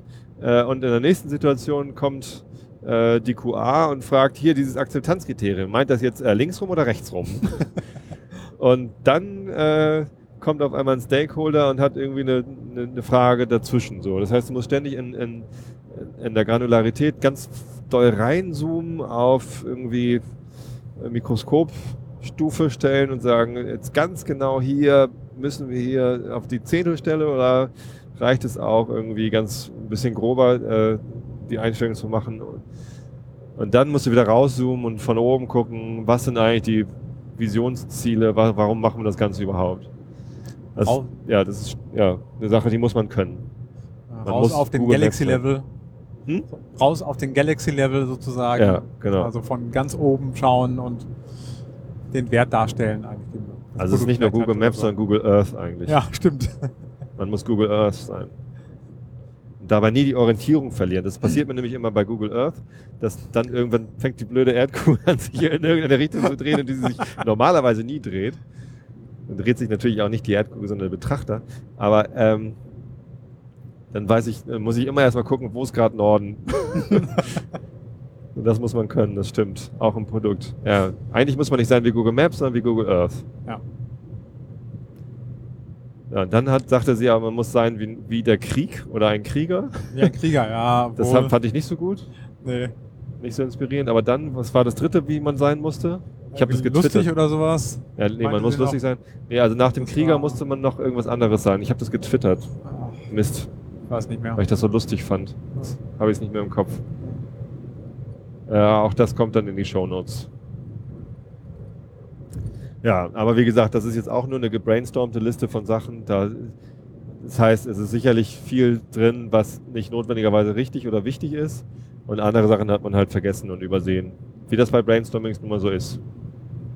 Ja, viele Sachen überschneiden sich oder ja. sind auf völlig unterschiedlichen Ebenen. Ja. Wir haben teilweise nach, nach Fähigkeit gesucht, nach Skills und teilweise nach Eigenschaften irgendwie. Und genau.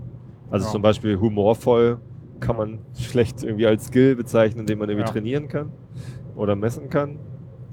Oder Autorität ausstrahlen. Ne? POs müssen Autorität ausstrahlen. Ja. Da gibt es bestimmt Leute, die einem Kurse dafür verkaufen. Das ja. nur die Frage, ob das so sinnvoll ist. Sobald der Markt dafür da ist, auf jeden Fall. Ja, ja, ja. Ja,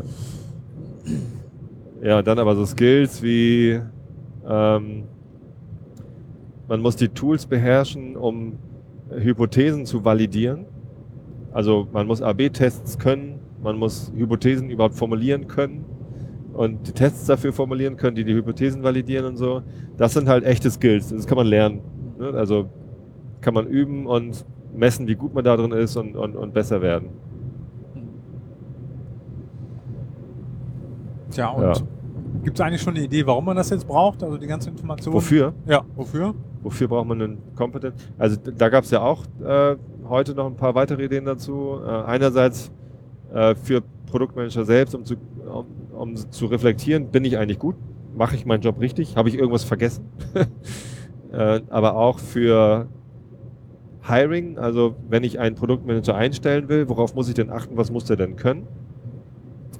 Ähm, ich habe heute noch zwei Ideen dazu gehabt. Einmal hilft es halt, wenn, wenn man weiß, was ein PO können muss, hilft es einem selber zu erklären, was man eigentlich macht. Also ich bin ganz häufig irgendwie in der Situation, dass ich gefragt werde, was machst du eigentlich als PO? Was, was macht so ein Product Owner?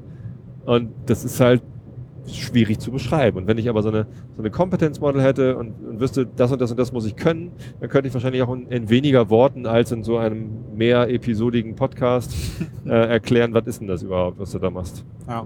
Also dafür hätte ich es ganz gerne. Und dann haben wir in der zweiten Session, jetzt mal einen Vorgriff, äh, in der zweiten Session mit Stefan haben wir das ähm, Delegation Poker gespielt, eine äh, Idee von Jürgen Appello aus dem Management 3.0 Umfeld, äh, um die ähm, wie sagt man das auf Deutsch? Wie sagt man es auf Englisch? Also was findet man raus mit dem, mit dem Delegation Poker? Äh, na, Verantwortung delegieren. Ne? Genau, veran- also wie viel, wie, wie ist der Grad der Verantwortungsdelegation? Ja. Von, ich sage dir genau, was du zu tun hast, äh, bis hin zu, ähm, ich vertraue dir einfach, dass du das Richtige machst und delegiere vollständig an dich Ja. in sieben Abstufungsebenen. Das erste ist Tell, also ich sage dir das. Das zweite ist Sell, ist, ist, ich sage dir was, aber ich, ich sage dir auch warum und, und überzeug dich. ja. Das dritte ist, Ich weiß nicht. also das vierte ist Agree, da kommt auch Ja. vorher noch was. Ja, irgendwas haben wir jetzt vergessen. Ich glaube, beim, beim dritten entscheide ich immer noch, was du tust, aber ich hole mir dein, dein Commitment Genau. ab. Consult ist das. Consult. Genau, Äh, das vierte ist Agree, also wir reden drüber und einigen uns halt. Das fünfte ist Advice, glaube ich. Advice. Ich gebe dir Hinweise, aber ich lasse dich entscheiden. Das sechste ist, ich lasse dich entscheiden, will aber hin, hinterher informiert werden. Genau. Inquire. Inquire. Und das siebte ist Delegation. Ich lasse dich halt einfach machen. Genau. So. Diese äh, sieben Stufen gibt's. Und äh, Delegation Poker sagt halt einfach, ähm, die Leute, die gerade diesen Grad der Delegation äh, aushandeln wollen, setzen sich zusammen, nehmen einen der Punkte, der ausgehandelt werden soll. Also inwieweit delegiere ich ähm, zum Beispiel das Festlegen der Vision, der Produktvision an den Produktmanager. Ne? Der, der Chief Product Owner setzt sich dann mit dem Product Owner zusammen und beide suchen sich halt einen dieser Werte aus, steht auf so einer Karte und dann legen ihn beide auf den Tisch und man guckt halt, haben wir die gleiche Vorstellung davon. So, der, der Chief Product Owner legt dann in diesem Moment vielleicht eine 2 hin. Also ich sag dir schon, welche Vision dein Produkt haben will, aber ich, ich erkläre dir auch warum. Und der Product Owner hat aber vielleicht eine 4 gezogen, so ich, ich möchte eigentlich keine Vision diktiert bekommen, sondern wir sollten da schon irgendwie uns einig sein. Ne? Und dann redet man halt darüber, ähm, warum sind da diese unterschiedlichen äh, Vorstellungen, wie weit das delegiert sein sollte. Äh, und da habe ich dann nämlich auch gedacht, diese Competence Model würde halt helfen zu beurteilen, äh, wie gut bist du denn als Product Owner? Äh, Wie fit bist du da drin, die richtige Vision auszuwählen? Und das hat dann eben auch Einfluss in diesem Delegation Poker. Also wenn nur, nur wenn der PO halt wirklich ein super PO ist, Mhm. dann kann der Chief PO eben sagen, ja, ich, ich vertraue dir. Du, du findest schon die richtige Vision. Wir machen hier mal äh, sechs Inquire, also such dir eine aus, aber sag mir hinterher bitte Bescheid. So. ich möchte das dann schon wissen. Das kann halt sein. Wenn das ein junioriger PO ist, der das noch nie gemacht hat oder der einfach zu, zu im, im Skillset nicht die notwendigen Voraussetzungen mitbringt, der kriegt dann vielleicht ein, eine Eins, also ein Tell. Ich, ich als Chief PO äh, bestimme einfach die Vision für dein Produkt, weil ne, ich, ich weiß es halt besser. Keine Ahnung. Und du sollst es halt erst lernen noch so. Ja. Das fand ich äh, noch, ein, noch einen ganz guten Grund, warum man so ein Kompetenzmodell braucht. Ja, das stimmt. Das äh, könnte sich gut ergänzen da an der Ja. Stelle. Ja, wir haben dann äh, in mehreren Gruppen überlegt. Also wir haben uns vorgestellt, wir sind denn die Manager und ähm, handeln mit dem oder oder geben dem einem Product Owner vor, welche welche Stufe der Delegation wir denn an verschiedenen, also für verschiedene Beispiele ähm, geben würden. Ich glaube, das hört sich komisch an. Also Ja. Es kannst du das nochmal? Es ist, äh, also wir haben eine Weile gebraucht, um dieses Delegation Poker richtig zu verstehen, äh, was wir da machen sollen. Ähm, und das in so ausgedachten Szenarien zu machen, ist auch wirklich nicht so einfach. Ähm, letztendlich ähm, war das halt eine Übung. Ja, und das, und in, in so einer Übung muss man sich halt immer irgendwie was, was ausdenken, äh, als Beispiel, wo, woran man es gerade ausprobiert. Letztendlich war halt äh, auch bei uns in, in der Gruppe, in der Arbeitsgruppe dann irgendwie die Frage, ja, mh, lass uns mal überlegen, worüber wir jetzt pokern und dann haben wir uns was ausgedacht. Aber die Rahmenbedingungen waren halt überhaupt nicht klar. Also die, das erste, was wir gepokert haben, war ähm, die Priorisierung des Product Backlogs ganz oben, also die Wahrscheinlichkeit dass User Stories in den nächsten Sprint reinkommen oder nicht. So, Delegation Poker zwischen dem Product Owner und dem Chef des Product Owners. Mhm. Und ähm, dann haben wir alle irgendwelche Karten vorgelegt. Ich weiß gar nicht mehr, was, was ich gesagt hatte. Ähm, und dann kam aber raus, ah, Moment mal. Äh, du, du, hast dir gerade vorgestellt, wir sind in einem Startup und es gibt einen Product Owner und fünf Entwickler. Ähm, und ich habe mir vorgestellt, wir sind in einem Konzern, in dem es irgendwie 27 Teams gibt mit 800 Entwicklern und ja, das ist halt ein Unterschied. Also deswegen äh, diese Übung zu machen, da ist es halt echt hilfreich, wenn man sich ein ganz konkretes Szenario ausdenkt. Das haben wir dann im, im zweiten Poker versucht, dass wir gesagt haben, okay, es geht um Teamstaffing, eine schwierige Sache, ähm, eine, eine, interessante Sache, aber da muss man ja genau sagen, was ist das für eine Firma? Also in was für einer Firma sind wir gerade, wie viele Mitarbeiter gibt es? Ähm, wie viele Möglichkeiten gibt es, die, die Teams unterschiedlich zu staffen äh, und wer redet da genau mit wem. So, und, und, wenn man das dann geklärt hat, dann kann man sagen, okay, ich bin gerade der PO von, von, von einem Team, das irgendwie nach also, äh, mehr Leute braucht. Also es fehlt zum Beispiel jemand, der Frontend besonders gut kann oder der JavaScript besonders gut kann oder so. Und ähm, diese Stelle soll halt besetzt werden. Und ich äh, diskutiere darüber, äh, wie die ähm, wie, wie die Delegations, der Delegationsgrad ist äh, mit meinem Vorgesetzten. So, und dann kann man halt anhand dieses konkreten Beispiels ähm, diese Übung machen. Aber es ist halt dann, es bleibt eine Übung, es bleibt ein theoretisches Konstrukt und ich äh, freue mich drauf, dieses Delegation Poker dann irgendwann mal äh, in, einem, in, einem, echten Szenario äh, zu machen. Das habe ich nämlich auch noch nicht. Also ich kannte das bisher nur aus der Literatur, das Konzept. Ich habe das Management 3.0 Buch auch gelesen, aber ich habe es noch nicht mal irgendwie in einem, in einem Spielszenario spielerisch mit irgendwem ausprobiert, sondern ich kann es halt nur theoretisch bisher.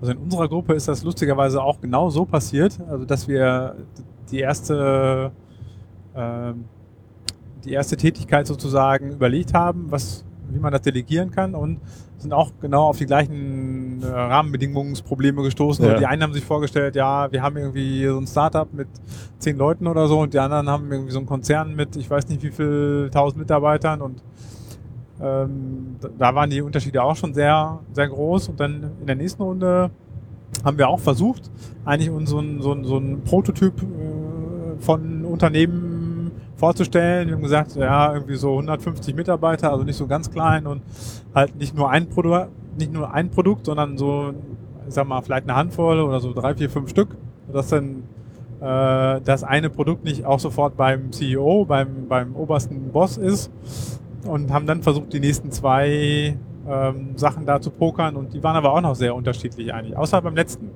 Da haben wir gepokert, ähm, wer denn bestimmt, wie die Implementierung einer, eines Features aussehen soll, glaube ich, oder sowas. Und da war irgendwie bei fünf von sechs Leuten klar, dass das der, der Product Owner entscheiden soll und nicht der Manager von dem Product Owner. Wo man da auch noch drüber streiten kann, ob das wirklich eine Aufgabe von Product Owner ist. Das ging halt da auch, war auch nicht so ganz ja, klar. Ja, wenn der Product Owner das auspokert mit, mit seinem Chef, dann sollte wahrscheinlich schon rauskommen, dass der Product Owner das irgendwie komplett delegiert, aber er kann das dann ja weiter delegieren. Der kann dann ja das gleiche Delegation Poker mit seinem Team machen und ich äh, als Product Owner würde jederzeit dann die sieben ziehen und sagen, hier Team, Architekturentscheidung, welche Datenbank ihr benutzt oder so, das entscheidet bitte ihr. So, das, da vertraue ich euch, dass ihr da besser auf dem Stand der Technik seid und wisst irgendwie, was es gerade für neue Module in MongoDB und was weiß ich alles gibt. So, da, da bin ich einfach nicht. Also ich weiß, dass es MongoDB gibt, ich weiß, dass es MySQL gibt.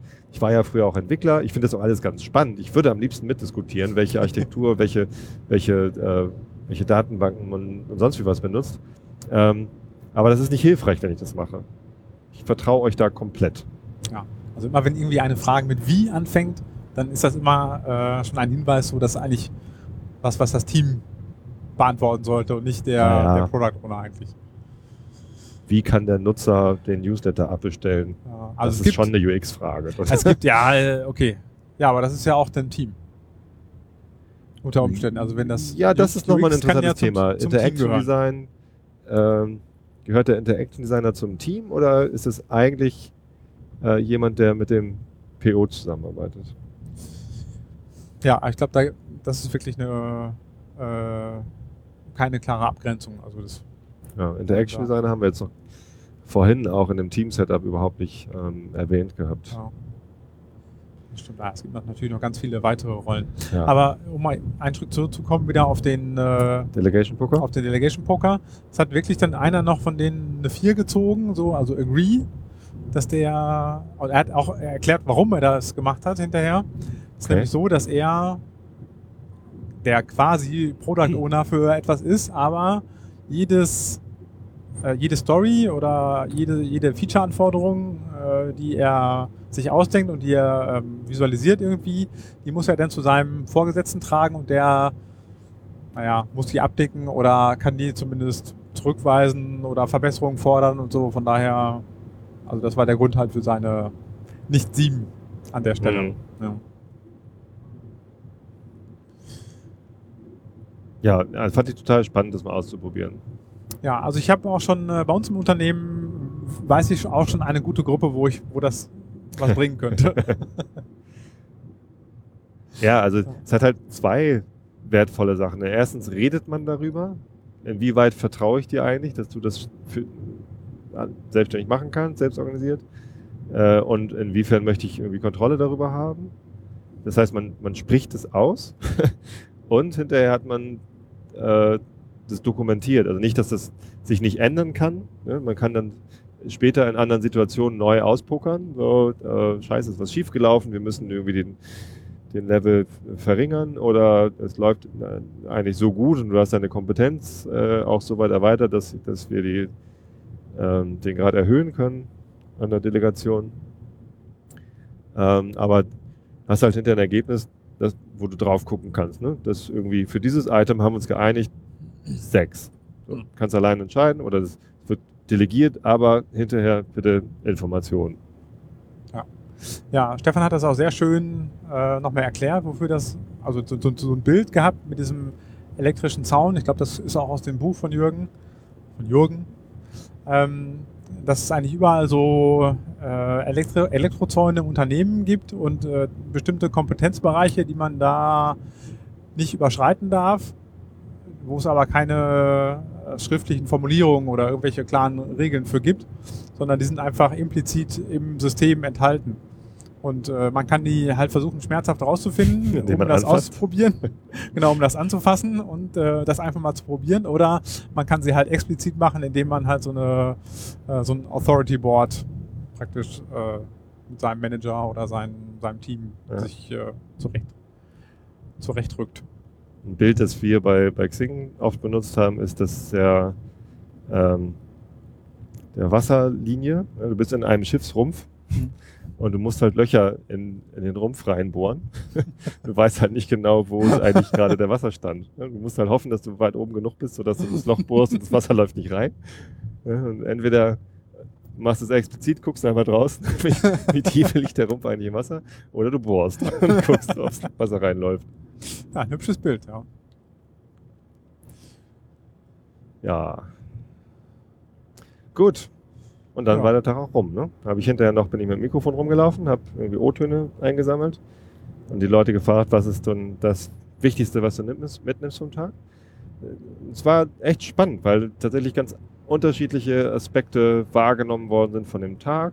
Und ähm, ich hänge euch das einfach kommentarlos äh, hier hinten an die Episode ran, weil ähm, Alexander die, die O-Töne leider nicht alle äh, gehört hat. Äh, und deswegen können wir uns da jetzt nicht drauf beziehen und die noch durchdiskutieren. Deswegen kommen die einfach dann äh, hinten ran.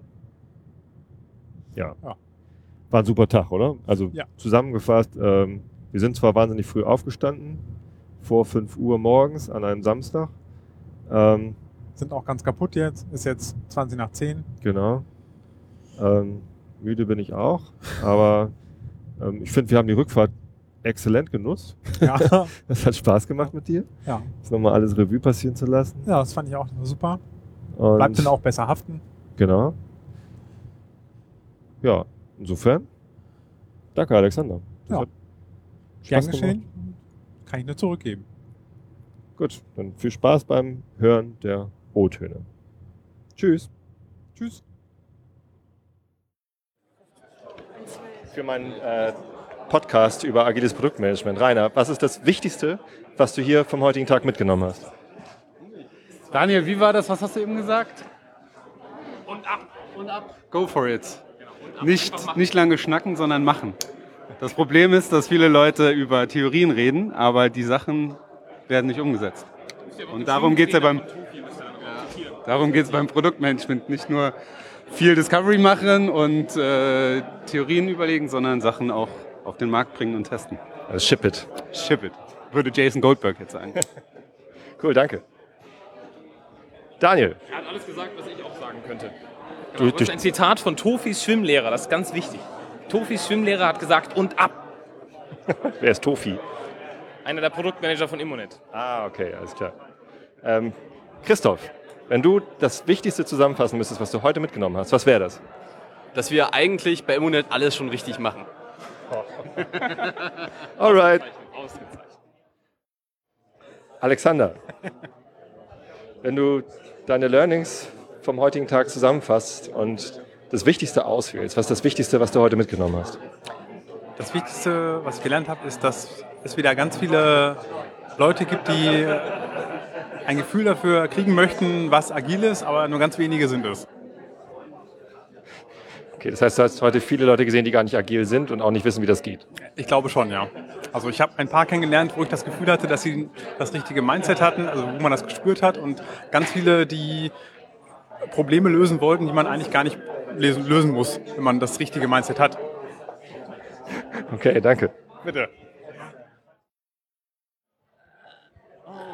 Stefan, wenn du den heutigen Tag Revue passieren lässt und guckst, was du mitgenommen hast, was wäre das Wichtigste, was du vom heutigen Tag mitgenommen hast?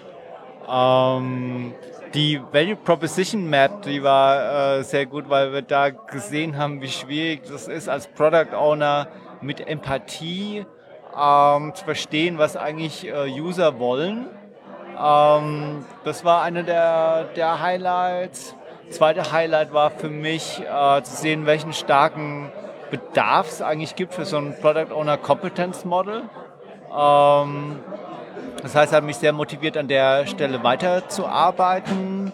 Äh, ich sehe auch ganz konkret die Anwendungsfälle, wie zum Beispiel im HR-Bereich oder ich sehe den Anwendungsfall, dass ähm, Leute, die im Job dann ihrem Manager sagen müssen, was sie als PO eigentlich machen, dann äh, Dokument bekommen. Ich denke auch, dass der Weg, den wir da gehen, mit ein paar Leuten zusammen Creative Commons äh, Dokument aufzusetzen, eine super Idee ist.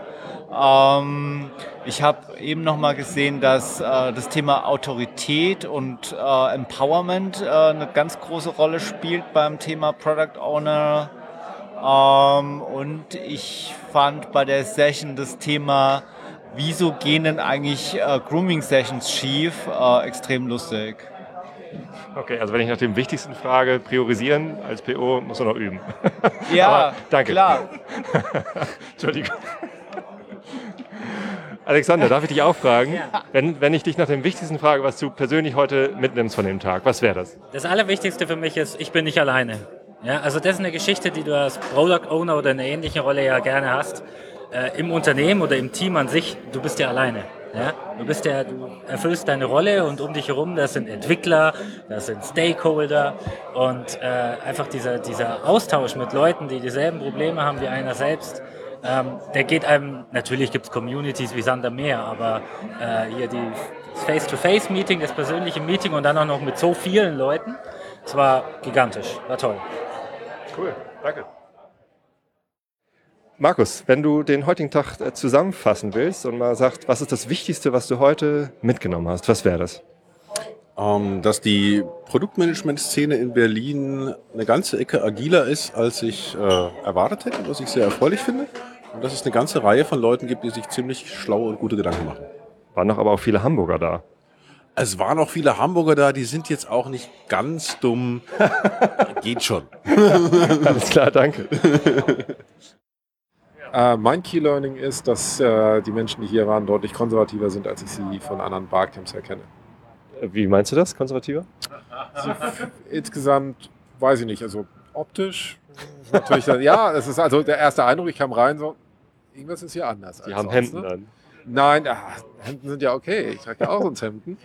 Ähm, das kann ich nicht sagen. Du, du kommst irgendwo hin und du mer- merkst so, irgendwas ist anders als sonst. Und dann gab es halt solche Sachen. Das liegt natürlich auch an der Location, dass du halt äh, für WLAN unterschreiben musst, dass du ähm, keine Getränke mit in die Sessionräume nehmen darfst, weil es ja nicht alle Erwachsene können damit umgehen, ob wir richtig essen, trinken können oder sowas ging nicht. Dann gesehen, dass viele Leute die Türen zu ihren Sessionräumen verschlossen haben, also ges- geschlossen haben, nicht verschlossen haben was ich auch nicht so gut finde, weil dann kann man nicht kurz reinlinsen, zu hören, was passiert denn da Gutes, ist interessant, ich gehe rein oder geht vielleicht weiter, sondern man muss halt die Tür öffnen, man muss reingehen, die Leute stören, und wenn man reinguckt und dann die Tür wieder schließt, das ist halt sehr unhöflich.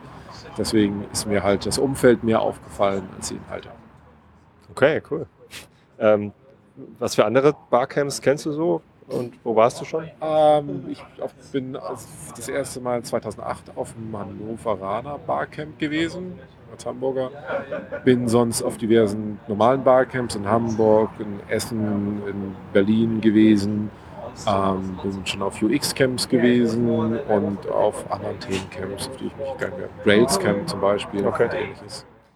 Ich habe nur die eine Frage. Ähm, Lydia, wenn du heute den Tag Revue passieren lässt, äh, was ist das wichtigste Learning, was du mitnimmst vom Tag? Du kannst die Pause rausschneiden, oder? Ja. Sehr gut. Ähm, ich, also für mich war das beeindruckendste tatsächlich mein eigener Vortrag. Das klingt jetzt total selbstzentriert und egoistisch, ähm, aber ich habe noch nie so viel gutes Feedback auf einen Vortrag gehabt. Das bin ich überhaupt nicht gewöhnt. Ähm, und ich bin total flattert. Es ist wirklich so, wow, oh mein Gott, alle Leute haben es geliebt. Das heißt, es muss was richtig Gutes dran sein. Wir haben denselben Vortrag ähm, äh, schon mehrfach intern gehalten und da waren die Leute immer so, ja, gute Idee, macht halt. ähm, okay, sie haben dann im Nachhinein meine Chefin gefragt, ob ich ihnen was moderieren kann, was ja auch ein Erfolg ist, was ja auch zeigt, dass sie es irgendwie gut finden. Ähm, aber so von außen, von Leuten, die mich nicht kennen, die nicht wissen, was wir sonst so machen, so ein Feedback zu kriegen, ist wirklich, ähm, es tut meinem Ego gut. Also es lohnt sich zum Product Camp zu gehen und sich zu exposen, zu zeigen, was man macht, um Feedback zu bekommen. genau, also das war es jetzt.